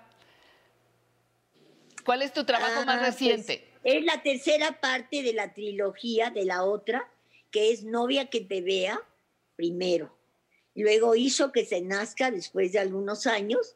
Y yo me tardé todo este tiempo en hacer la tercera parte, que la publicó ya Random House muchos años después. Bueno, el año pasado, eh, a, estas alturas, lo publiqué y se llama Me viene un modo de tristeza.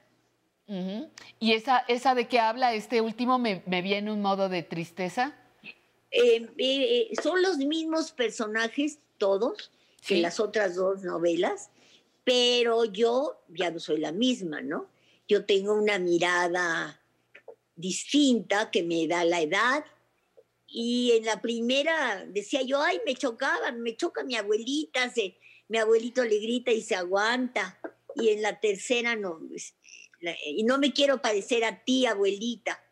Y la tercera parte, esa yo le había puesto un título que el editor no me dejó ponerlo porque dijo, ay, no, no sé qué cosa.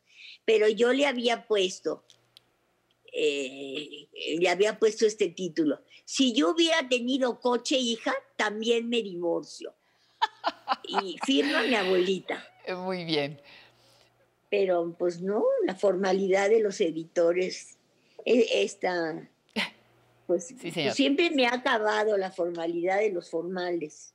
Bueno, Porque te quitan absolutamente toda la, toda la espontaneidad, tienes que hacer lo que se debe, o lo que vende, lo que, lo que sea, pero, pero no lo que se te antoja. Bueno, estamos, estamos eh, concluyendo ya nuestra conversación, Rosy. Eh, nosotros elegimos esta, esta trilogía de los viajes por, que representa eh, una mujer a los 50, a los 60, a los 70. ¿Qué razón principal le das a quienes nos están viendo ahora en este programa Aprender a Envejecer para que se acerquen a esta trilogía en particular? Pues mira, a mí lo que me gusta es ver el paso del tiempo en, en- en, pues viajando, ¿no? Exacto. Nunca fue igual a los 50, ni a los 60, ni a los 70. Y además yo sabía que a los 80, pues quién sabe cómo iba yo a llegar, si maltratadona, revolcadona. Y pues, pues mejor lo hacía antes de, y si llegaba, mejor, mejor me, me la pasaba bien mientras esté viva, ¿no? No antes. Bueno, pues No, te... no, no, no. No morir antes. No morir antes de morir, ¿no? Exactamente, que, que hay personas que justamente después de 60, 70 años, lo único que hacen es sentarse a esperar la muerte. Y tú nos muestras que se puede viajar, que se puede escribir y que se puede todavía estar este, Pues produciendo mientras la salud lo creativamente. permita. Dígame. Mientras la salud lo permita, ¿no? mientras la salud lo permitas. Bueno, pues eh, espero tener oportunidad de platicar otra vez contigo, mi querida Rosa Nizán. Gracias por tu trabajo, gracias por tu tiempo y aquí estamos en Aprender a Envejecer para todas tus nuevas, todas tus nuevas producciones, ¿de acuerdo? Pues y sí bien, yo entiendo. Hoy estuvo muy carreada, como la otra vez me dice todo el programa, estaba yo bien lenta, pero bueno, ni modo. Yo pensé, no, no, "Uy, no. Oye, me encanta. La, la siguiente vez vamos a buscarte una hora. ¿Qué te parece? ¿De acuerdo? Rosa querida, un abrazo un cariñoso beso, querida. y, mi, y mi Y- y agradecimiento. gracias Muchísimas gracias, muy amable. Bueno, pues ahora yo le recuerdo que tenemos una entrevista con el doctor José Fernando Guadalajara Bo, que nos va a hablar de un recorrido importante que él hizo, eh, sobre todo destacando el aprendizaje, sus maestros, la enseñanza, la educación.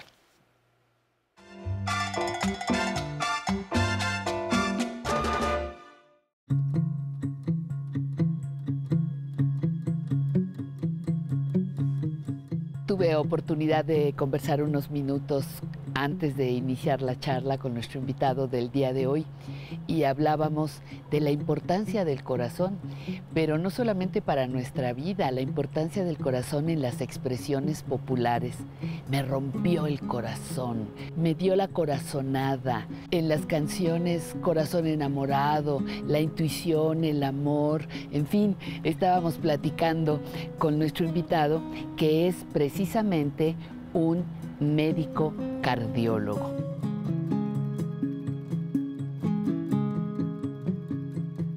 Yo me llamo José Fernando Guadalajara Bo, soy mexicano, médico cardiólogo y estoy aquí por la invitación de doña Patti este, para hablar de todo, pero especialmente pues del envejecimiento. El corazón es un órgano, el- uno de los más perfectos de todo el organismo, cuando puede funcionar 500 millones, 200 mil veces sin necesidad de tener eh, aditivos ni, ni a- ni ayuda de ninguna especie en un hombre de 75 años sano. Ninguna máquina construida por el hombre ha podido hacer eso sin tener que hacerle reparaciones o sin tener que darle solo cuando el corazón se enferma, ese es otro, ese es otro, pero el corazón sano puede eh, tener esta función portentosa. ¿Qué le lleva a usted a, a decidirse por cardiología? Cuando yo era niño, eh, me preguntaban este, mis familiares, oye, ¿y tú qué vas a hacer de grande? Pues este, yo voy a ser doctor del corazón. Yo no sabía por qué lo decía, porque pues, uno dice, no, pues yo quiero ser bombero, yo quiero ser aviador, ¿no? Sí. sí, yo quiero ser futbolista. Luego, cuando estuve en un high school de visita en, en Estados Unidos, en Maryland, y entonces me preguntaron, ¿y tú qué vas a hacer de grande? No, pues yo quiero entrar a la preparatoria y estudiar medicina porque quiero ser doctor. Entonces, eso siempre como que me nació sin, al principio sin yo saberlo, pero se- seguí eh, con toda esta trayectoria desde siempre. ¿Qué nivel de, de cardiología existe en México? Tenemos un Instituto Nacional de Cardiología. ¿Ha aportado México cosas al mundo en esa materia? ¿Cómo no?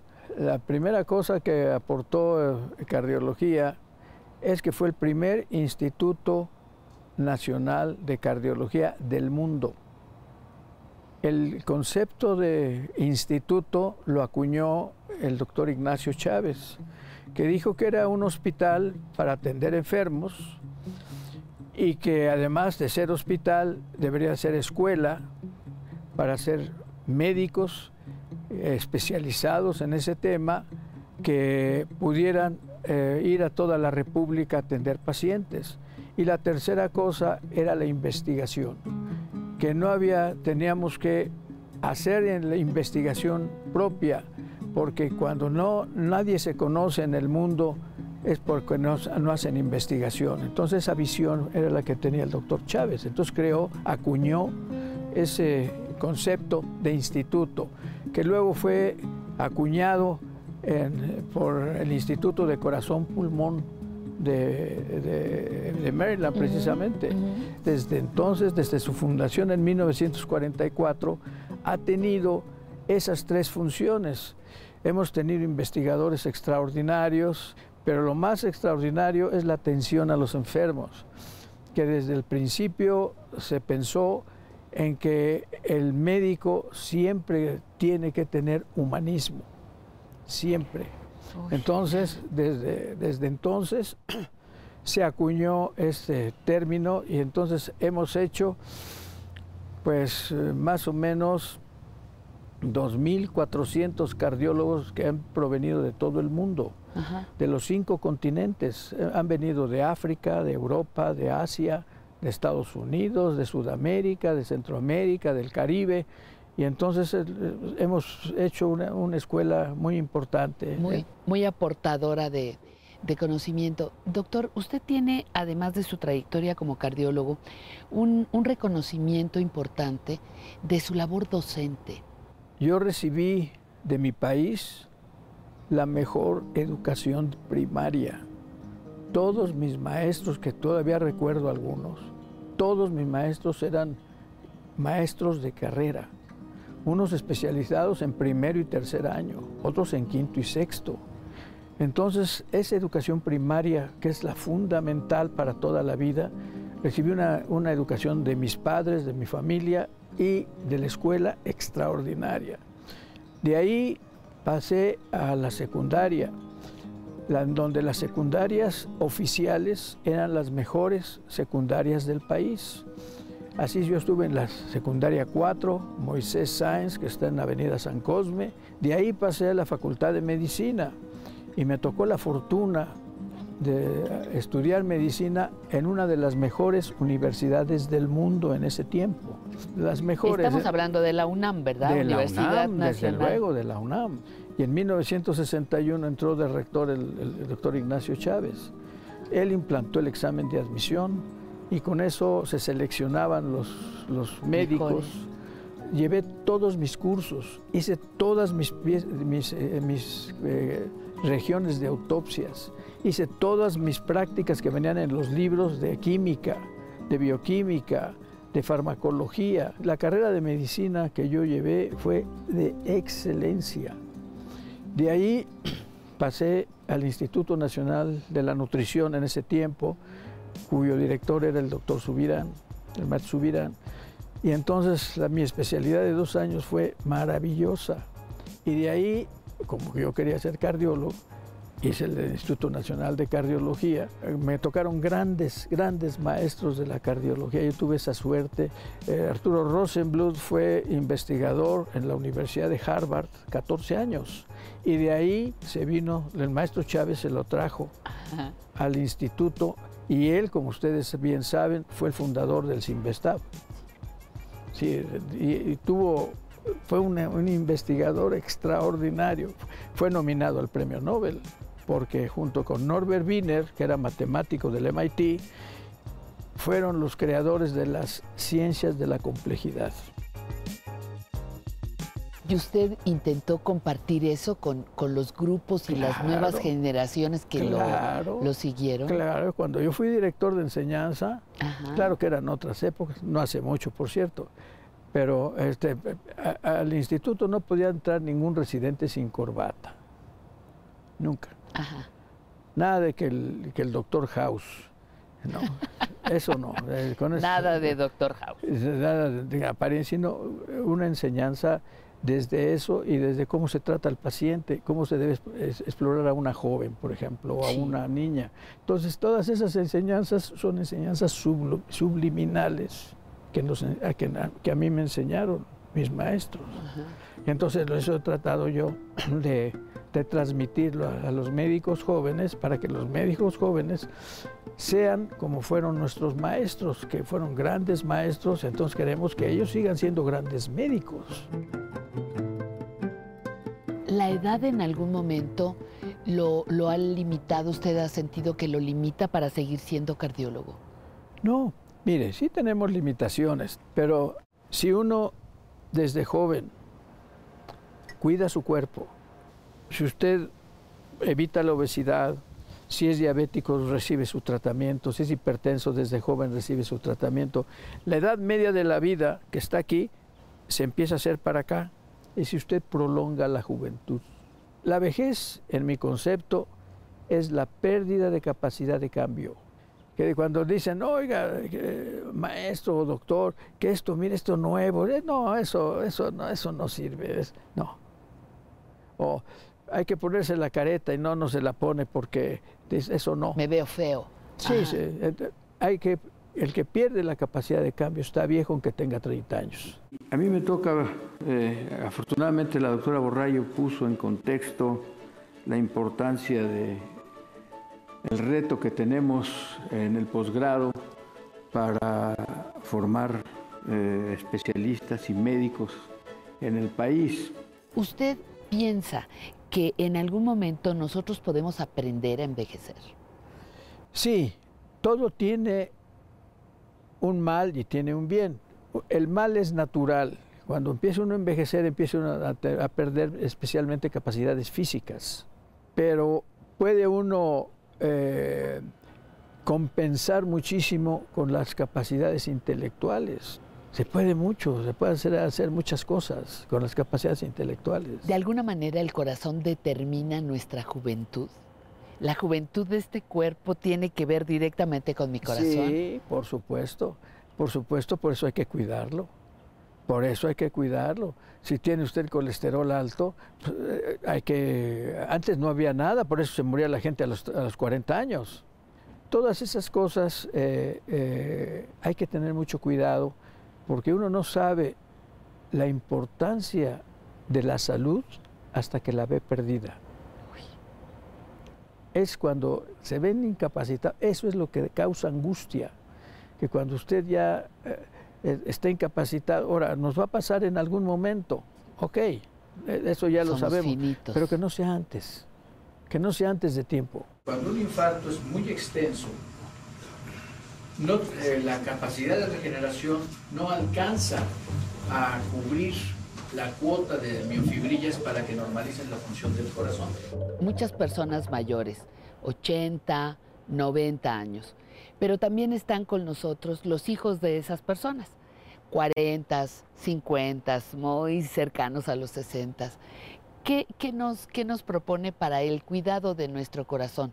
Que estén conscientes que el cuerpo, nuestro cuerpo, es lo más valioso que tenemos y tenemos que cuidarlo.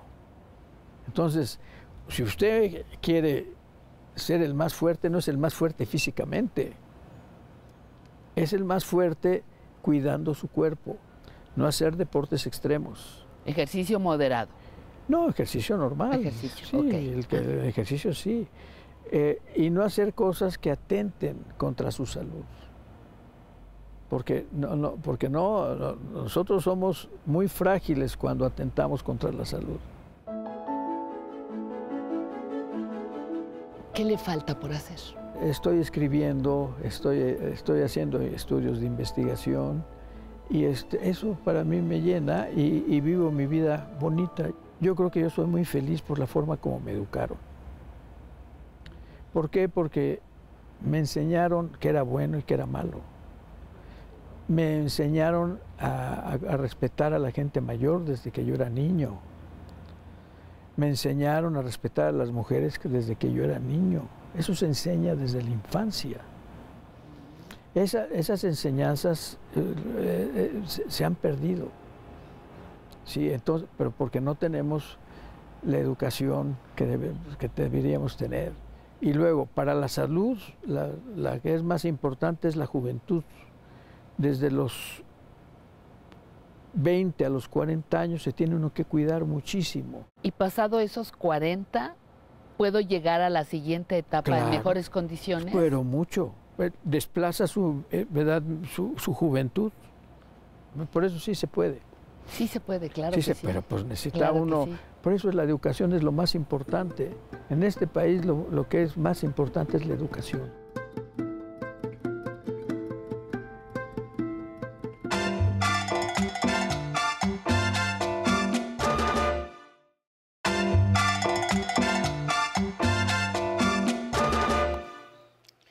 ¿Cómo está? Ya recibí por aquí algunos mensajitos que me dicen que si nublado, que si nevando, que si ya está el sol. Cuénteme, ¿cómo está el clima por allá donde recibe la señal del 11? Me va a dar mucho gusto que pueda compartirnos esa cosa tan sencilla, tan simple y que sea un pretexto para comunicarnos. Vamos a la siguiente sección.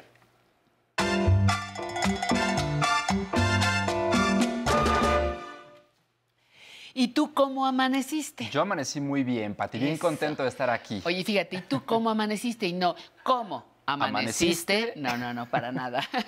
Alan, un placer. Además, estoy muy contenta porque nos vas a ayudar a inscribirnos en, la lista de vacunación, en el registro. es. ¿Cómo se llama? Es, es el registro eh, de vacunación contra el COVID-19. Ok. Entonces tenemos que registrarnos para que podamos vacunarnos. Este, en esta ocasión le toca a los adultos que hayan cumplido eh, 60 años, de 60 años en adelante. Si queremos registrarnos si tenemos 59, 58, el sistema Nos no lo votar, permite. nos va a votar, ajá. Lo va a votar. Entonces, ¿cuáles son los requisitos? Únicamente necesitamos tener a la mano nuestro CURP para poder eh, registrarnos. ¿En dónde encontramos el CURP? En nuestro INE.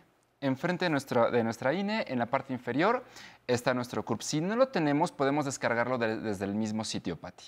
Entonces, es una gran ventaja. Ahorita vamos a ver. Lo podemos hacer desde la computadora, desde un celular o incluso una tablet. Entonces, teniendo estos tres aparatos, podemos realizar nuestro registro. Y es a través de un sitio web. ¿Cuál es el sitio web?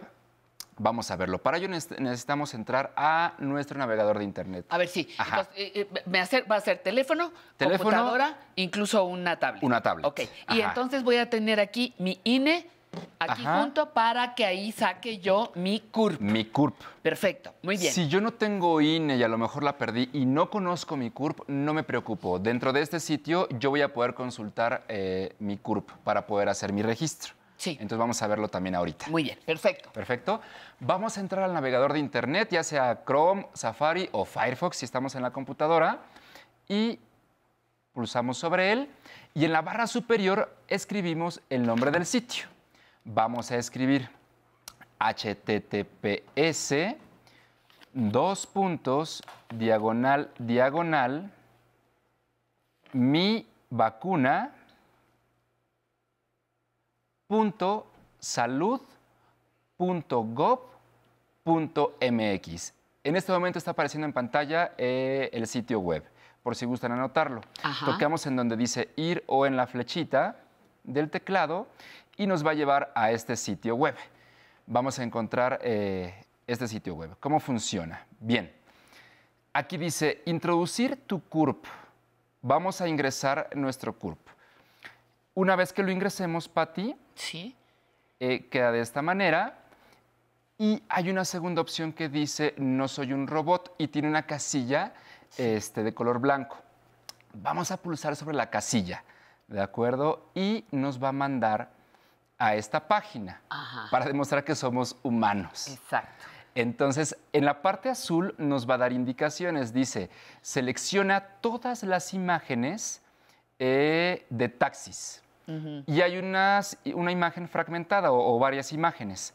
Entonces yo debo pulsar sobre todas las imágenes que en este caso tienen taxis. Pueden ser de colinas, de escalera, de semáforos. Sí, sí, sí. Aquí lo importante es leer las indicaciones que aparecen en la parte superior azul. Una vez que lo haya hecho, se van a poner estas palomitas de color azul y voy a tocar en el botón azul que dice verificar para poder continuar. Ok. Entonces, pulso sobre ellas y si observo en la casilla que estaba de color blanco, ya aparece un check de color verde. Eso quiere decir que podemos continuar. Ahora vamos a pulsar en el botón rojo que dice confirmar CURP. Bien, pulsamos y empieza a trabajar el sistema, empieza a cargarlo.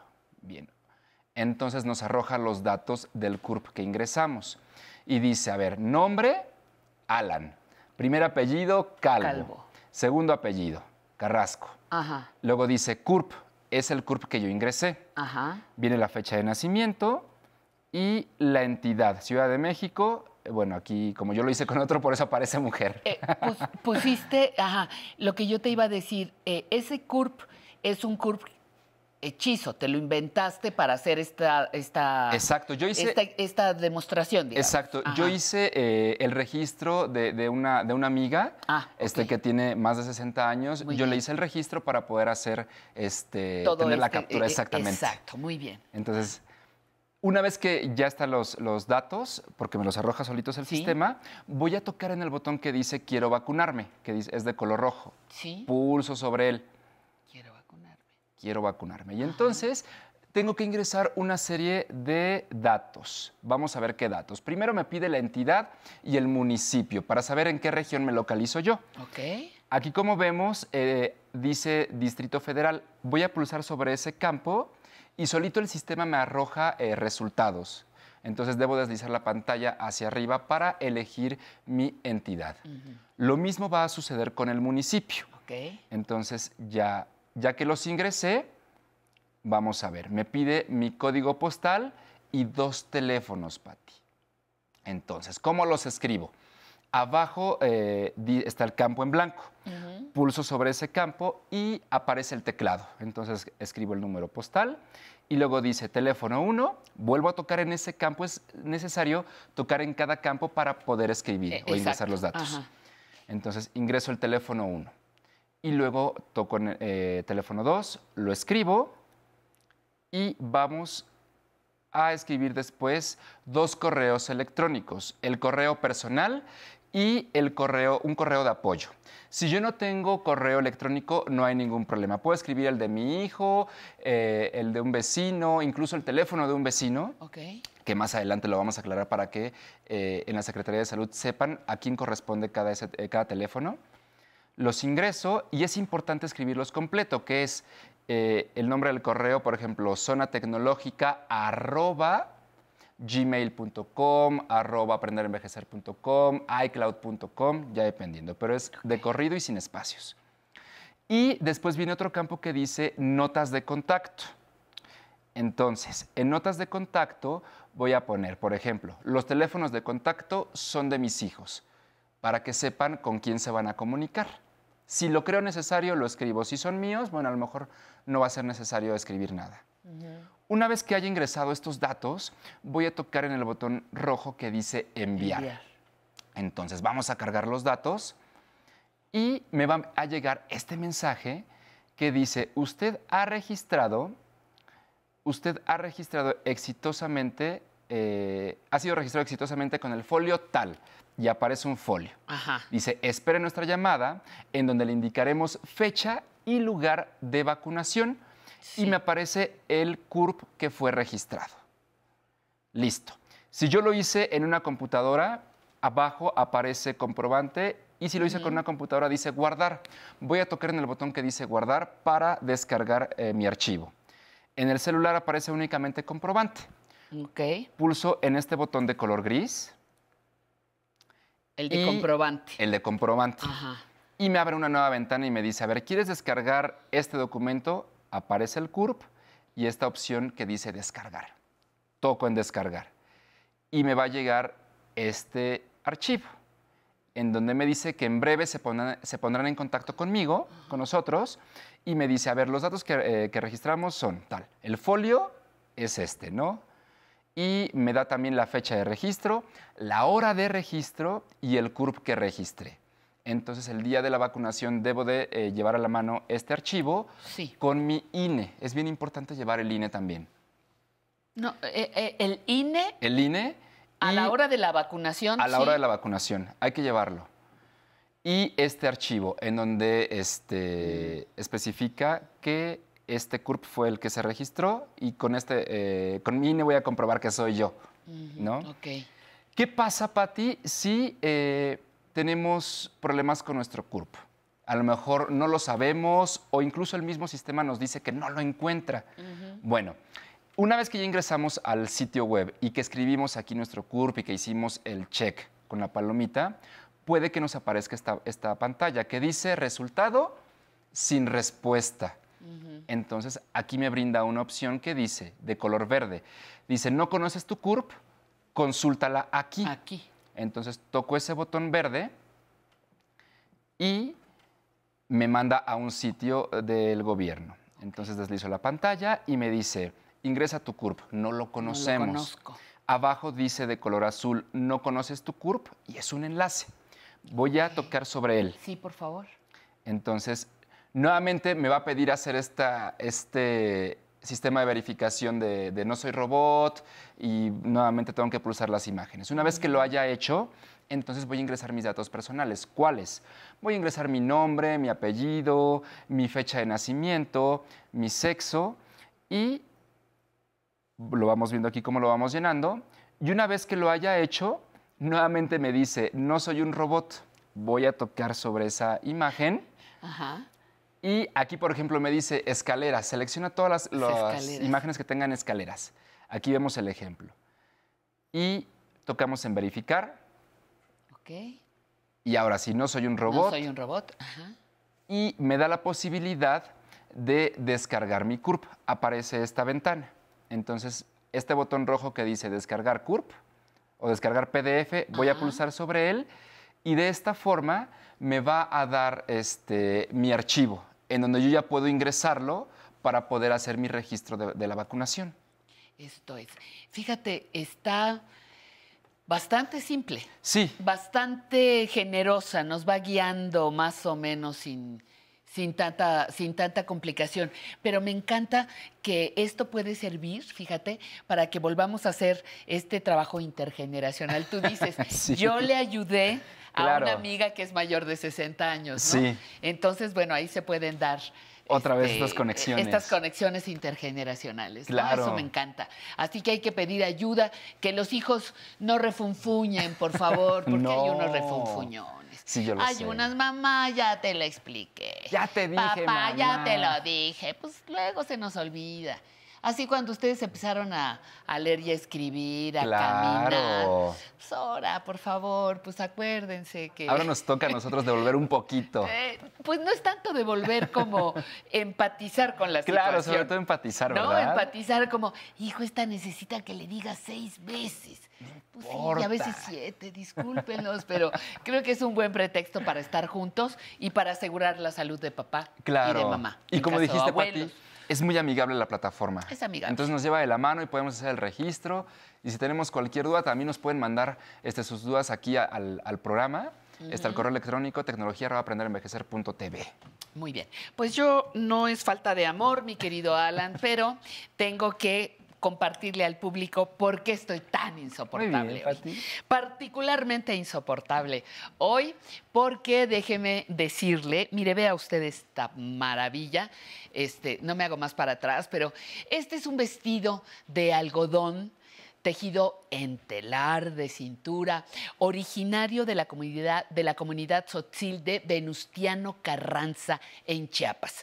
La vida para la mujer tzotzil es abundante en expresiones simbólicas relacionadas con el aspecto cultural y económico, como el de la confección de bordados. Vea usted esto. El gusto por crear figuras y combinar colores origina la práctica de costurar, tejer y bordar por medio de esos saberes y habilidades, las mujeres participan en actividades fuera del hogar, como es la venta de sus textiles, actividad de suma importancia que les permite generar ingresos para sus familias. La sugerencia de siempre, no hay que regatearles, y mucho menos al artesano en vivo y a todo color.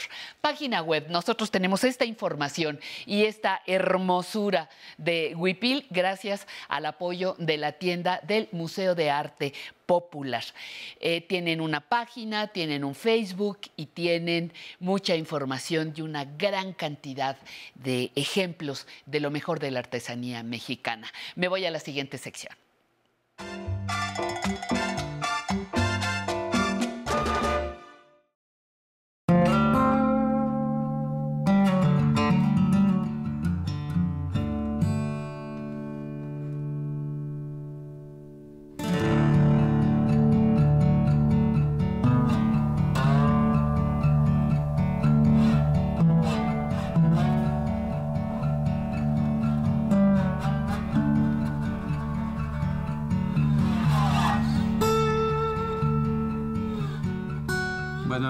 Jack Donovan, artista multidisciplinario, es decir, manejo muchas técnicas, tanto artesanales como artísticas, pero básicamente por lo que más me conoce la gente es por mi trabajo en piel.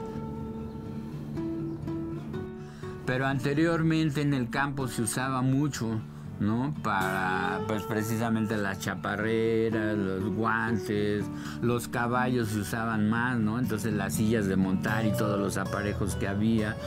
Pero ya con la modernidad se ha ido perdiendo un poco eso, ¿no? En algunos lugares, por ejemplo en la, charrería, pues todavía se conserva. Entonces, esa es la que yo considero la talabartería tradicional. ¿no?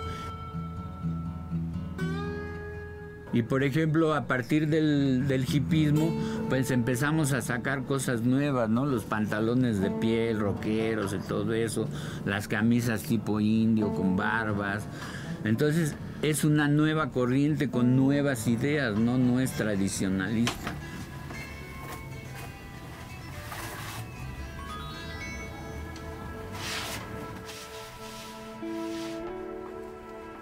Desde los 17 años, pero en realidad fue por accidente, o sea, yo no ni pensaba en el cuero, ni pensaba dedicarme a esto.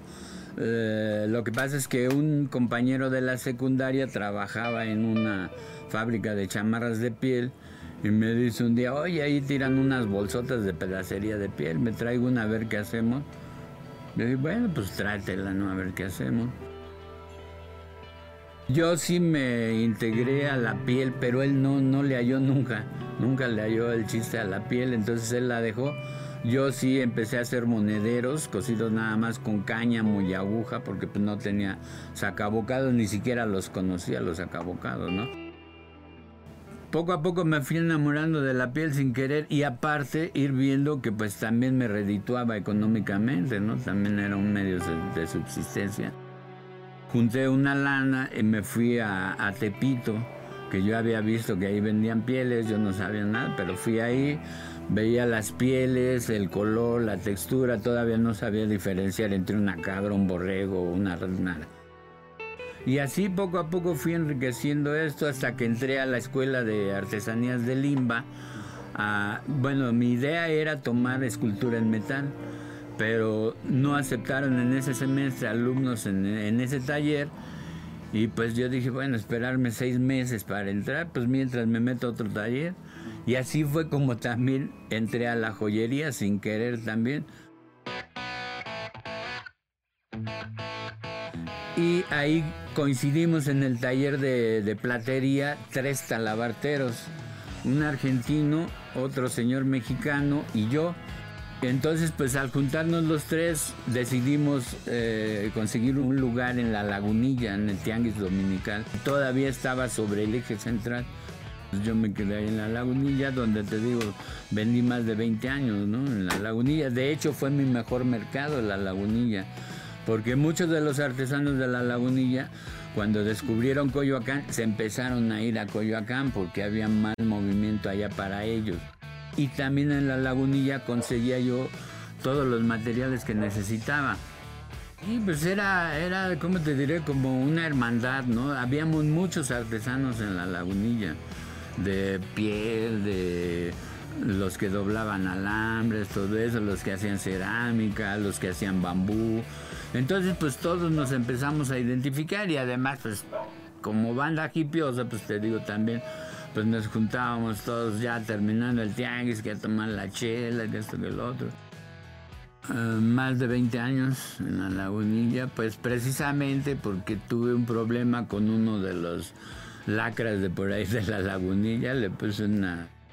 Y entonces pues me tuve que salir de ahí porque dije, si no, pues aquí también me va a pasar algo, me van a llegar por la espalda o cualquier cosa y pues ya, de ahí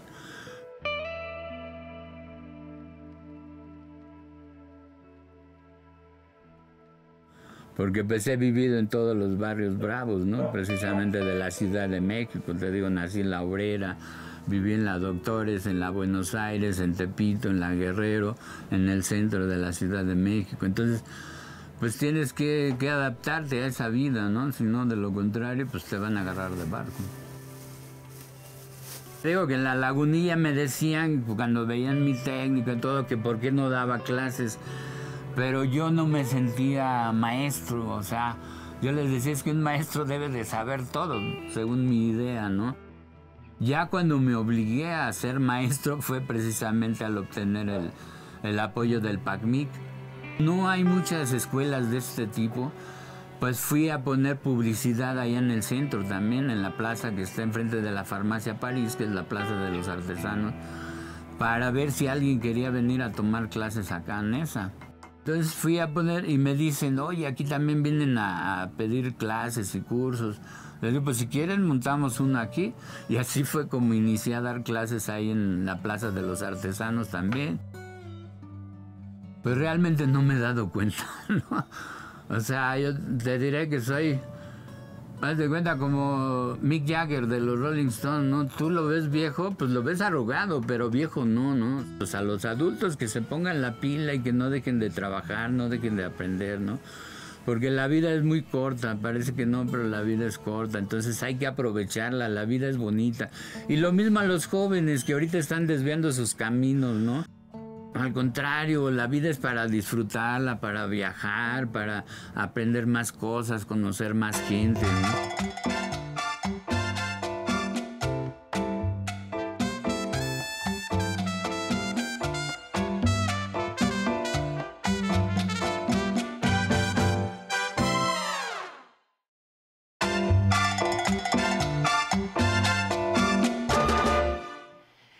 Vamos por la tercera hora. ¿Qué pasó? Se nos ha ido rapidísimo, ¿verdad? Yo espero que sí.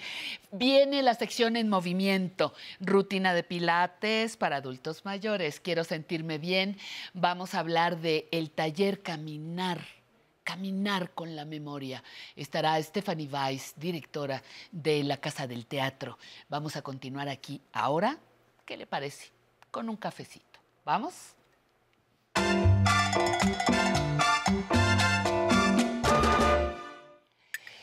Mire, hay frases que yo le propongo borrar de nuestra mente. Frases que nos dañan porque nos limitan. Frases que aprendemos a través de nuestra vida y que debemos desaparecer. El clásico, hoy no puedo. Y a estas alturas es un no puedo porque estoy viejo porque esto ya no es para mí, porque soy incapaz. ¿Cómo se te ocurre que a mi edad? Eso, queridísimos, queridísimas, es un entrenamiento que hacemos nuestro. Nos cuesta más trabajo, pero podemos lograr muchas cosas. Basta de autolimitación, ¿de acuerdo? Otra frase. ¿Yo? ¿A tu edad? Ya deje de estarse comparando con las y los jóvenes, ¿no? Lo que usted hizo en su juventud es lo que le tocaba. La música, la moda fueron circunstanciales. Hoy han pasado muchos años de cuando usted era joven y las cosas han cambiado. Así que mejor mire al futuro. Si deja de compararse con otras personas jóvenes y de vivir lo que nunca regresará, probablemente sea más, más feliz en el aquí y en el ahora. Y otra que se liga con esta. La música de mis tiempos sí era música. Ay, tampoco. En todas las épocas hay buena y mala música, buenos y malos compositores. Lo que pasa es que vamos enganchando recuerdos a las notas y se archiva en nuestro cerebro más como un sentimiento que como una realidad. Escuchar nuevos ritmos, nuevas canciones, nuevas formas de comunicar las emociones, necesita de un nuevo aprendizaje, como en la tecnología.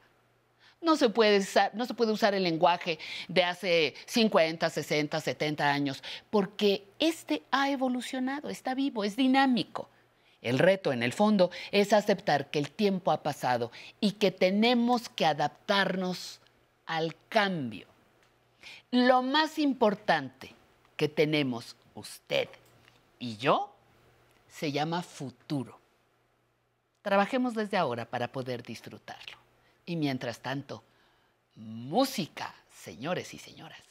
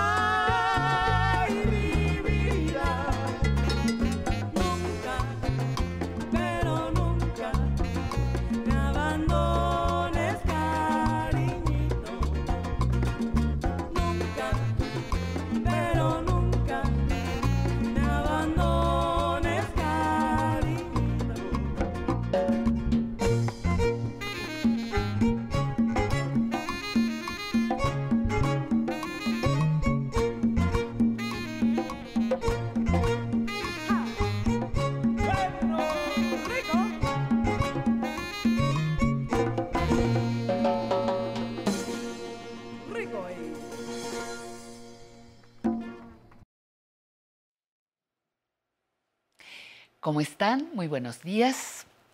Estamos a punto de entrar a una de las secciones preferidas de este programa, la sección en movimiento. Disfrútela.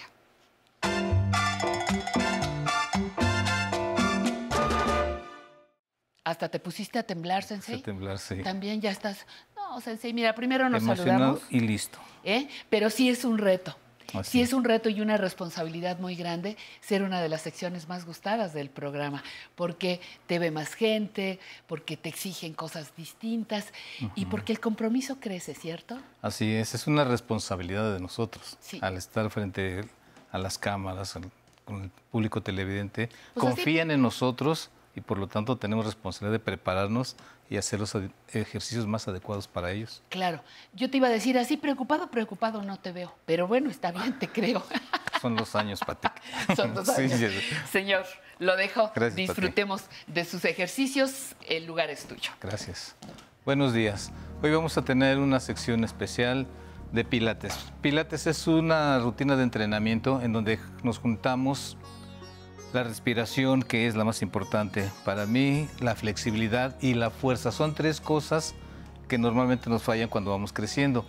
Los pilates se hacen de pie, con instrumentos, sentados y, en piso sobre todo. Como es nuestra primera sesión de pilates, vamos a empezar con de pie. Entonces vamos a agarrar una sillita, una mesa, donde ustedes se pueden agarrar porque vamos a hacer un poquito de fuerza. La respiración es bien importante en Pilates. La respiración, contrario a otras actividades, es, abdominal sobre todo, ¿no? Obviamente el pulmón respira, pero vamos a hacer énfasis en, nuestro estómago, las, las costillas, las vamos, cuando inhalamos aire, vamos a jalar el aire hacia nuestras costillas. Y cuando exhalemos, vamos a meter el ombligo lo más que podamos. Inhalo y expando mis costillas y exhalo apretando mi ombligo. Inhalo y exhalo de una manera natural. Vamos a hacer esto pero con el ejercicio. Vamos a hacer nuestro primer ejercicio que es, como vamos a hacer un poquito de equilibrio, como seguramente no saben y ya han hecho, vamos a tener una silla los que tenemos menos equilibrio. El ejercicio es moverse cuando exhalamos. Normalmente cuando hacemos un ejercicio, inhalo y después exhalo. Aquí le vamos a hacer al revés. Vamos a inhalar primero y nos vamos, nos vamos a parar de puntas, ¿ok? Si se agarran de una silla, si nos tambaleamos. Inhalo aire como inflando un globo y apretando costillas, inflando costillas. Y bajo. Inhalo. Apretando estómago. Apretamos ombligo. Que se, que se expanda las costillas. Inhalo. Puntas. Exhalo. Si no podemos jalar mucho aire, hacemos el movimiento corto. Inhalo en puntas y exhalo.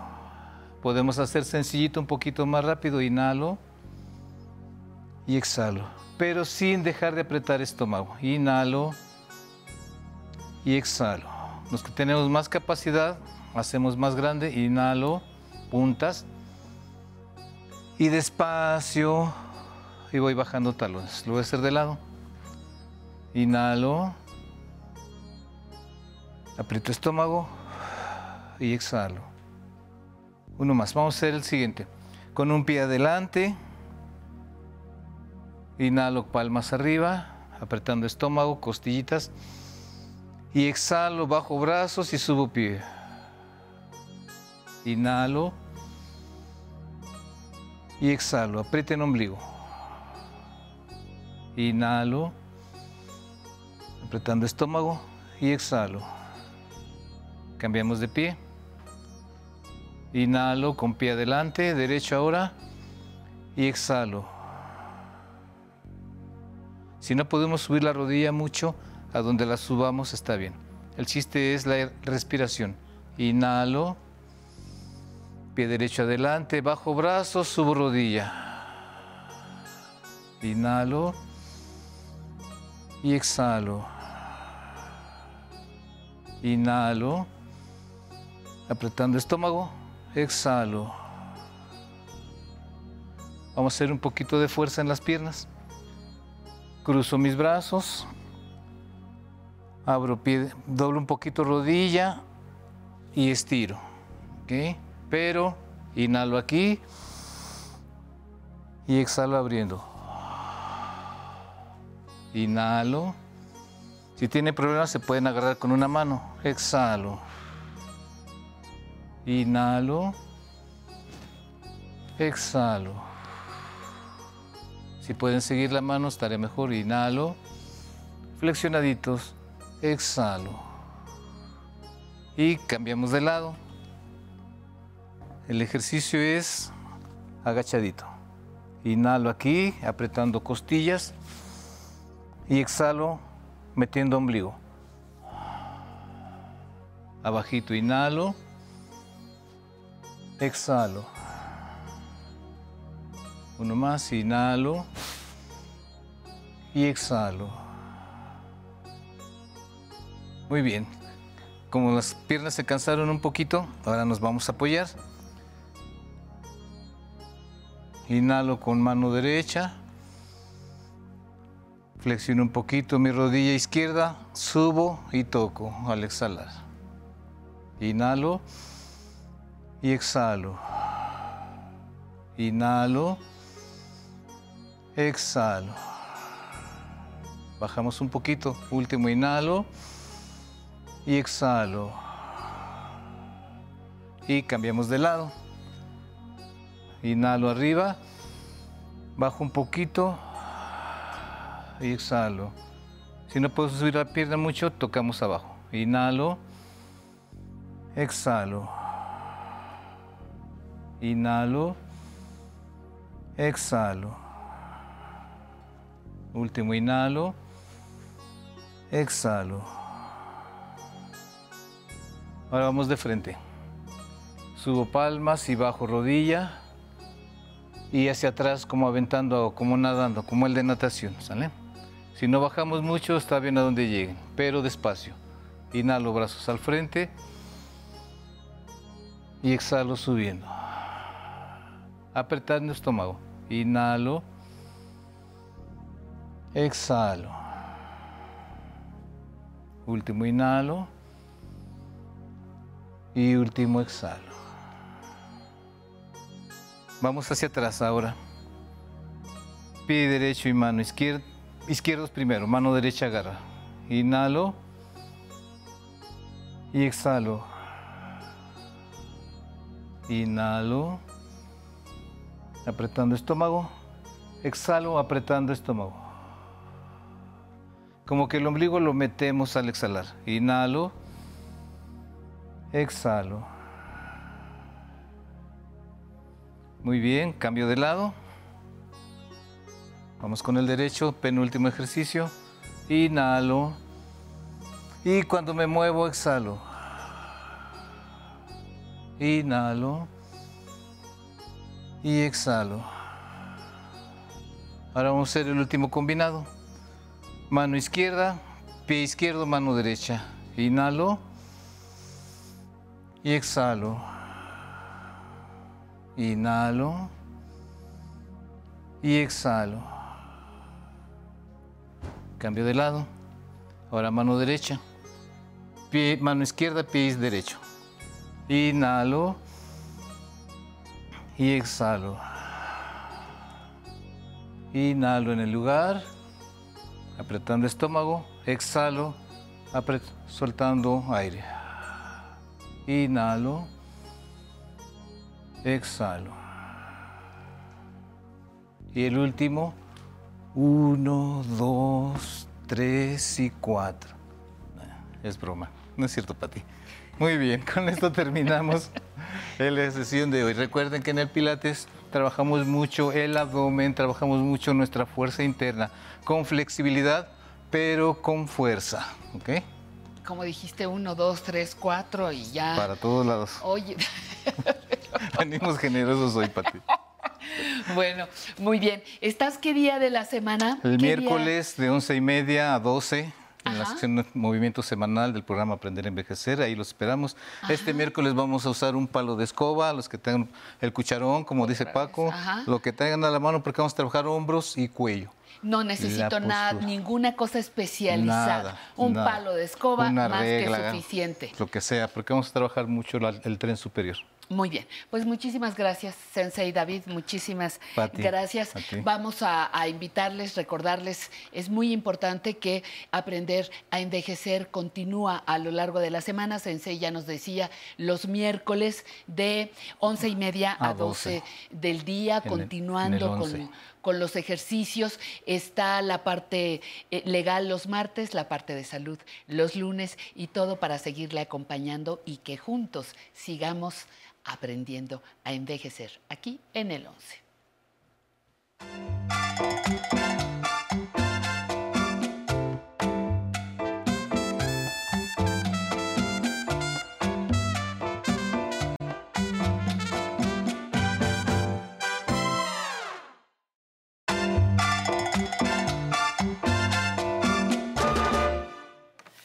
Hola, ¿cómo están? Me da muchísimo gusto tenerles cerca, saber que nos han acompañado a lo largo de toda nuestra transmisión.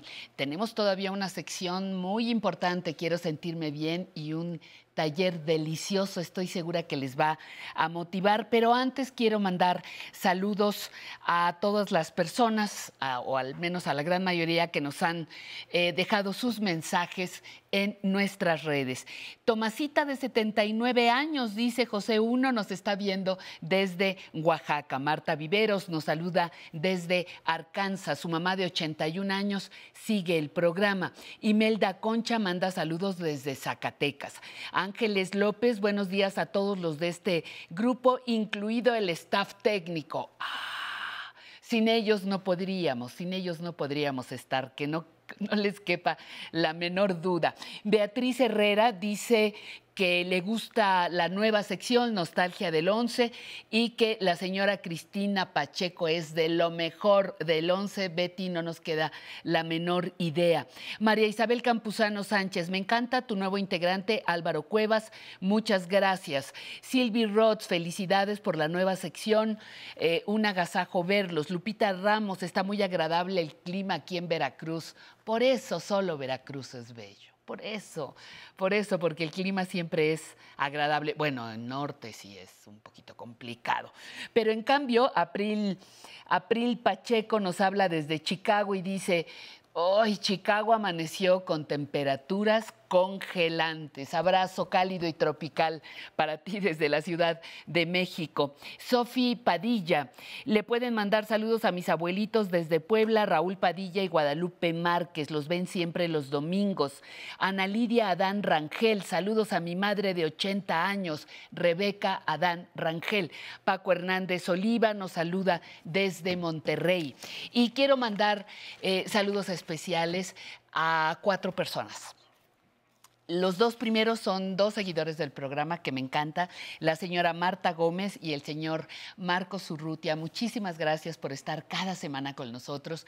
Qué bueno que estén cerca. Les mando un abrazo muy, muy cariñoso a Marta y a Marcos. Pero también quiero mandar un abrazo muy cariñoso, muy grande y cariñoso a Magali Bermúdez y a Pamela Montes de Oca integrantes de este equipo y están, este, pues, con un necesitadas de un saludo especial desde nosotros. Así que para todos, muchísimas gracias y tengo más felicitaciones. Todavía la señora San Juana Muñoz Flores de José Bacum Sonora dice, mándeme un saludo por la televisión. Pues con mucho gusto, San Juana, ya está aquí, con mucho gusto el, el saludo. Lo mismo le agradecemos a María que nos llamó de Tlalnepantla, Porfirio López de Iztapaluca. Porfirio, ¿Ya nos conocemos o no? Creo que en persona no, pero ¿serás el mismo Porfirio de hace algunos años? Me lo pregunto, si es así, te mando un saludo todavía más especial. A María Eugenia Cuellar de Cuernavaca, Morelos, Guadalupe Flores, dice que es, eh, le ayuda mucho estar saludable. La información de la vacunación, la sección nueva, le pareció muy importante. Qué bueno, señora, a mí también me pareció muy bello. Desde Los Ángeles, California. Marta Morelos dice que le encantó este huipil que hoy portamos, pues gracias al apoyo que recibimos para poder vestir eh, con, con estas bellezas de las manos artesanas mexicanas. Mercedes Murillo desde Culiacán, Sinaloa y desde Querétaro, Estanislao Chavarría de la Rosa. Y nos vamos a nuestra siguiente sección.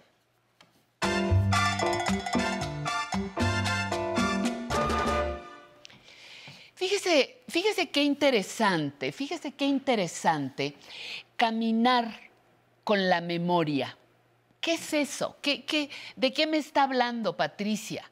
Bueno, pues le estoy hablando de un taller, caminar con la memoria.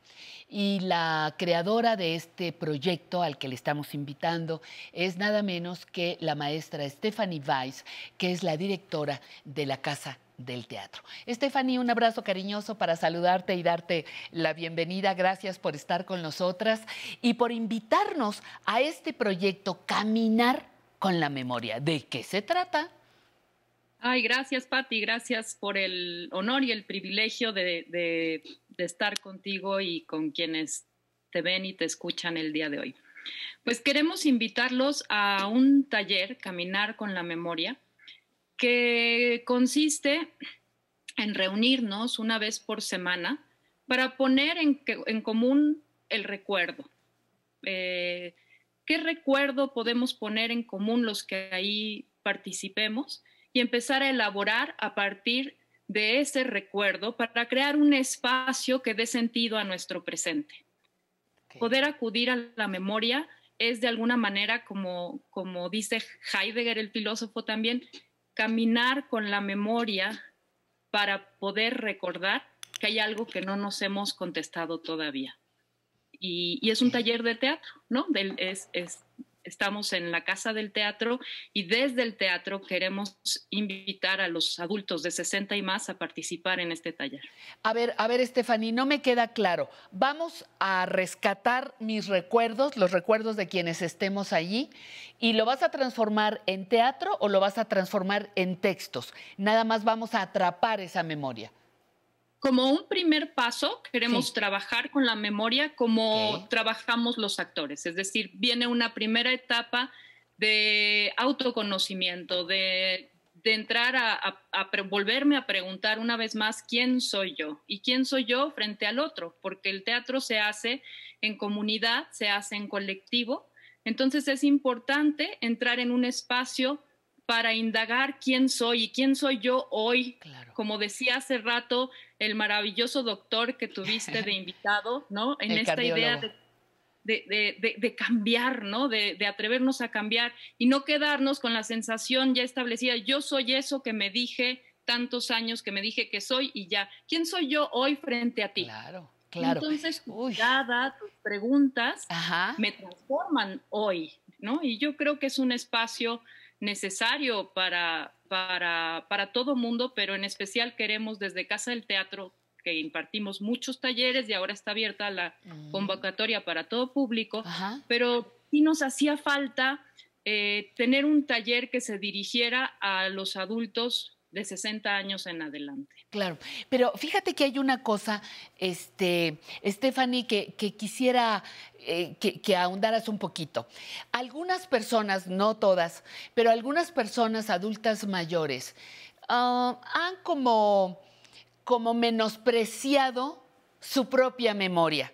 Es que, ¿a quién le puede importar la ciudad que yo conocí y que desapareció hace muchos años? ¿A quién le puede importar aquel bolero que cantábamos?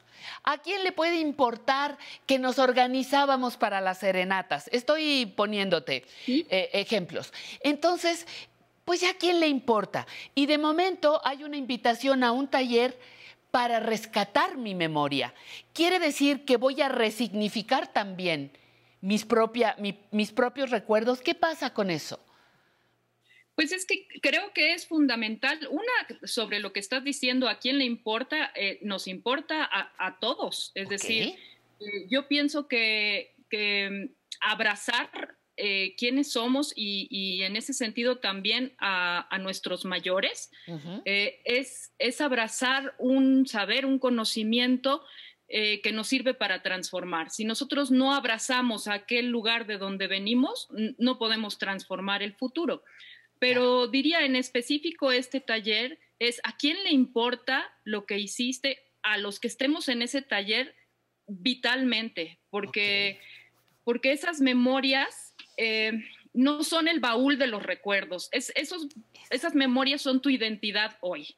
Y entonces, en la medida en que hay, ha sido fascinante trabajar este taller, lo, lo he trabajado también eh, con, otro, con otras personas en otros contextos, y lo que es muy impresionante es cómo a partir de la memoria de uno, de una, se cataliza la memoria de los demás y de repente cosas que tú pensabas que no eran importantes, que eran intrascendentes, se vuelven transformadoras de un espacio. Y entonces también se trata de crear un espacio para imaginar en común, ¿no? Y para, en estos tiempos, siento que hace mucha falta salir de la soledad para encontrarnos. Claro. Oiga, maestra Stephanie, pero fíjese que yo nunca he escrito.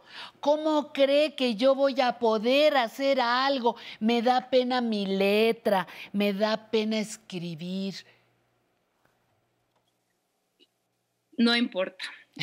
si te da pena escribir, se trata de, de narrar. Entonces, a mí, no, a, mí no me importa si la idea es escribirlo, pero sobre todo compartirlo. Entonces, si la herramienta para poder recordar eh, el, y traer a la presencia el recuerdo es la escritura, está bien, pero si yo lo quiero grabar en mi celular para luego compartirlo, o yo nada más lo pienso y lo estructuro mentalmente y luego llego a la sesión del taller y comparto, está bien también.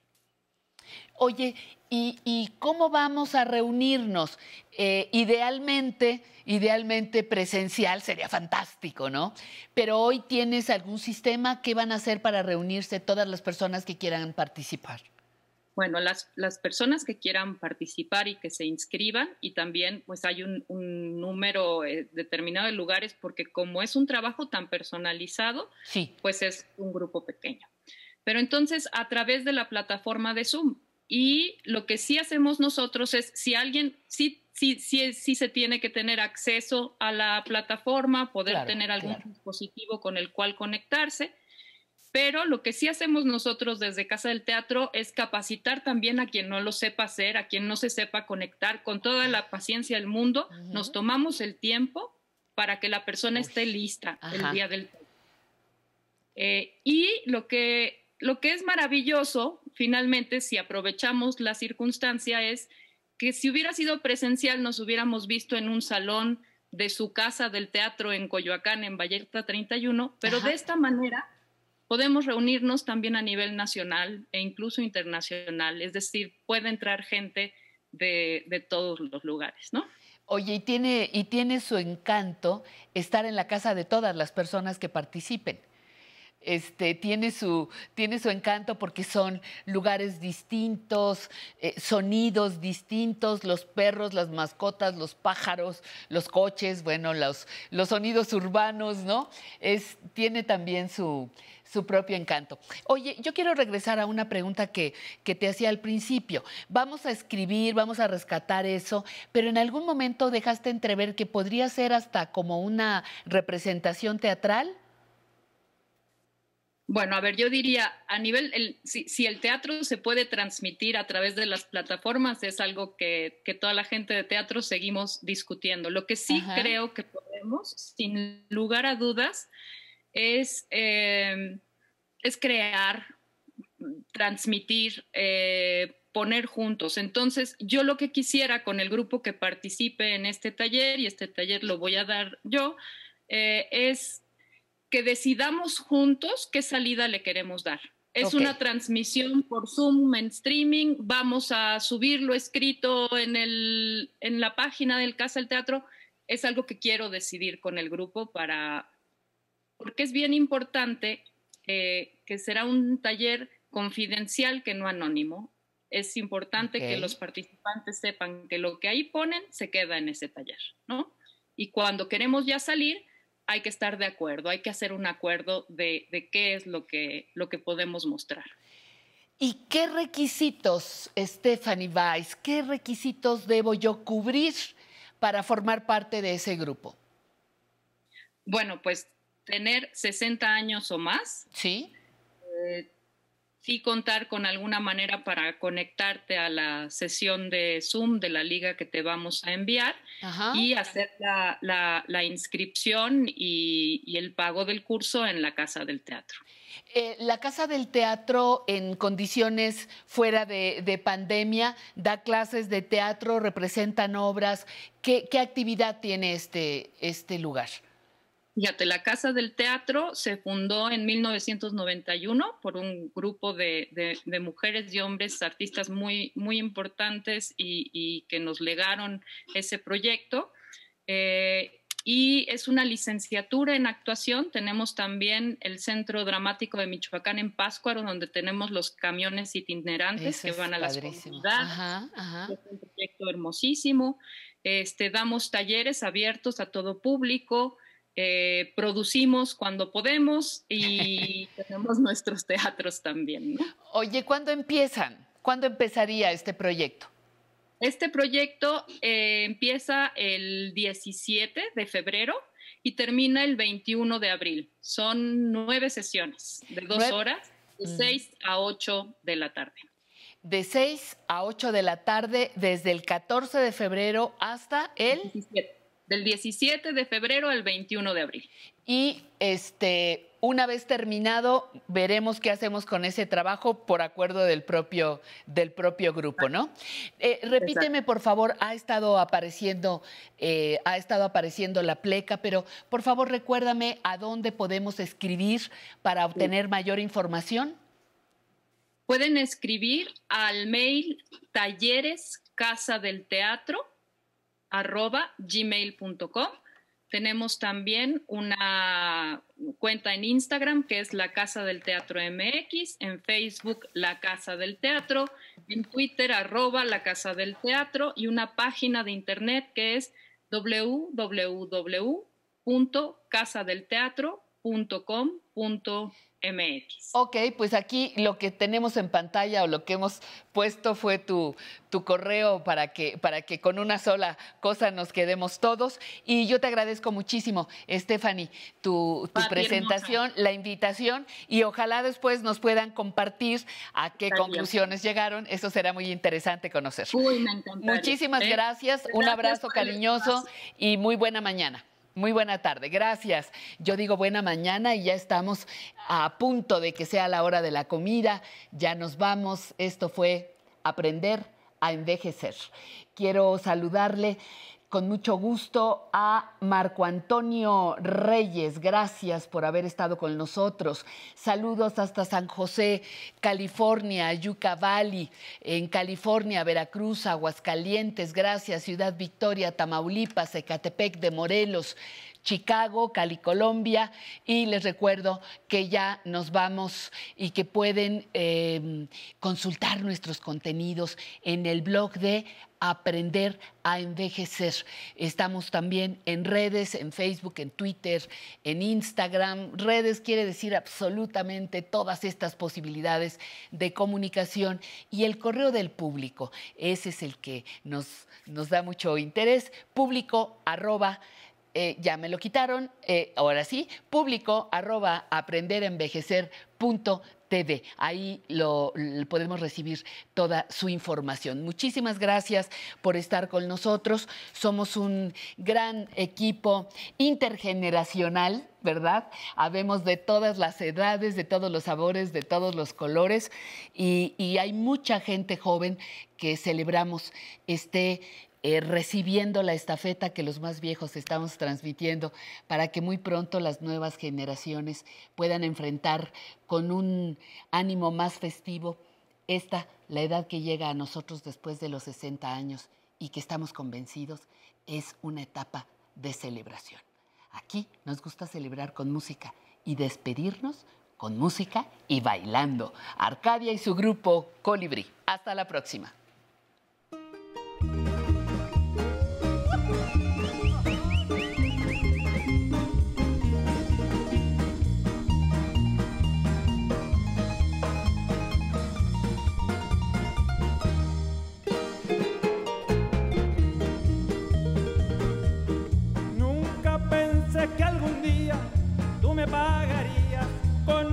Traición. Tu falso amor me dejó herido del corazón.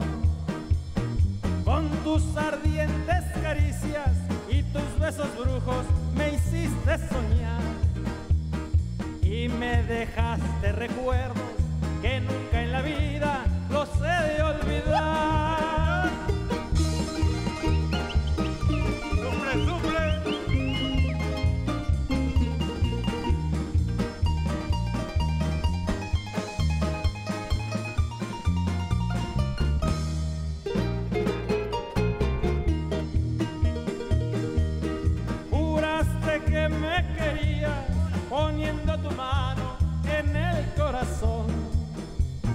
Dulces promesas de amor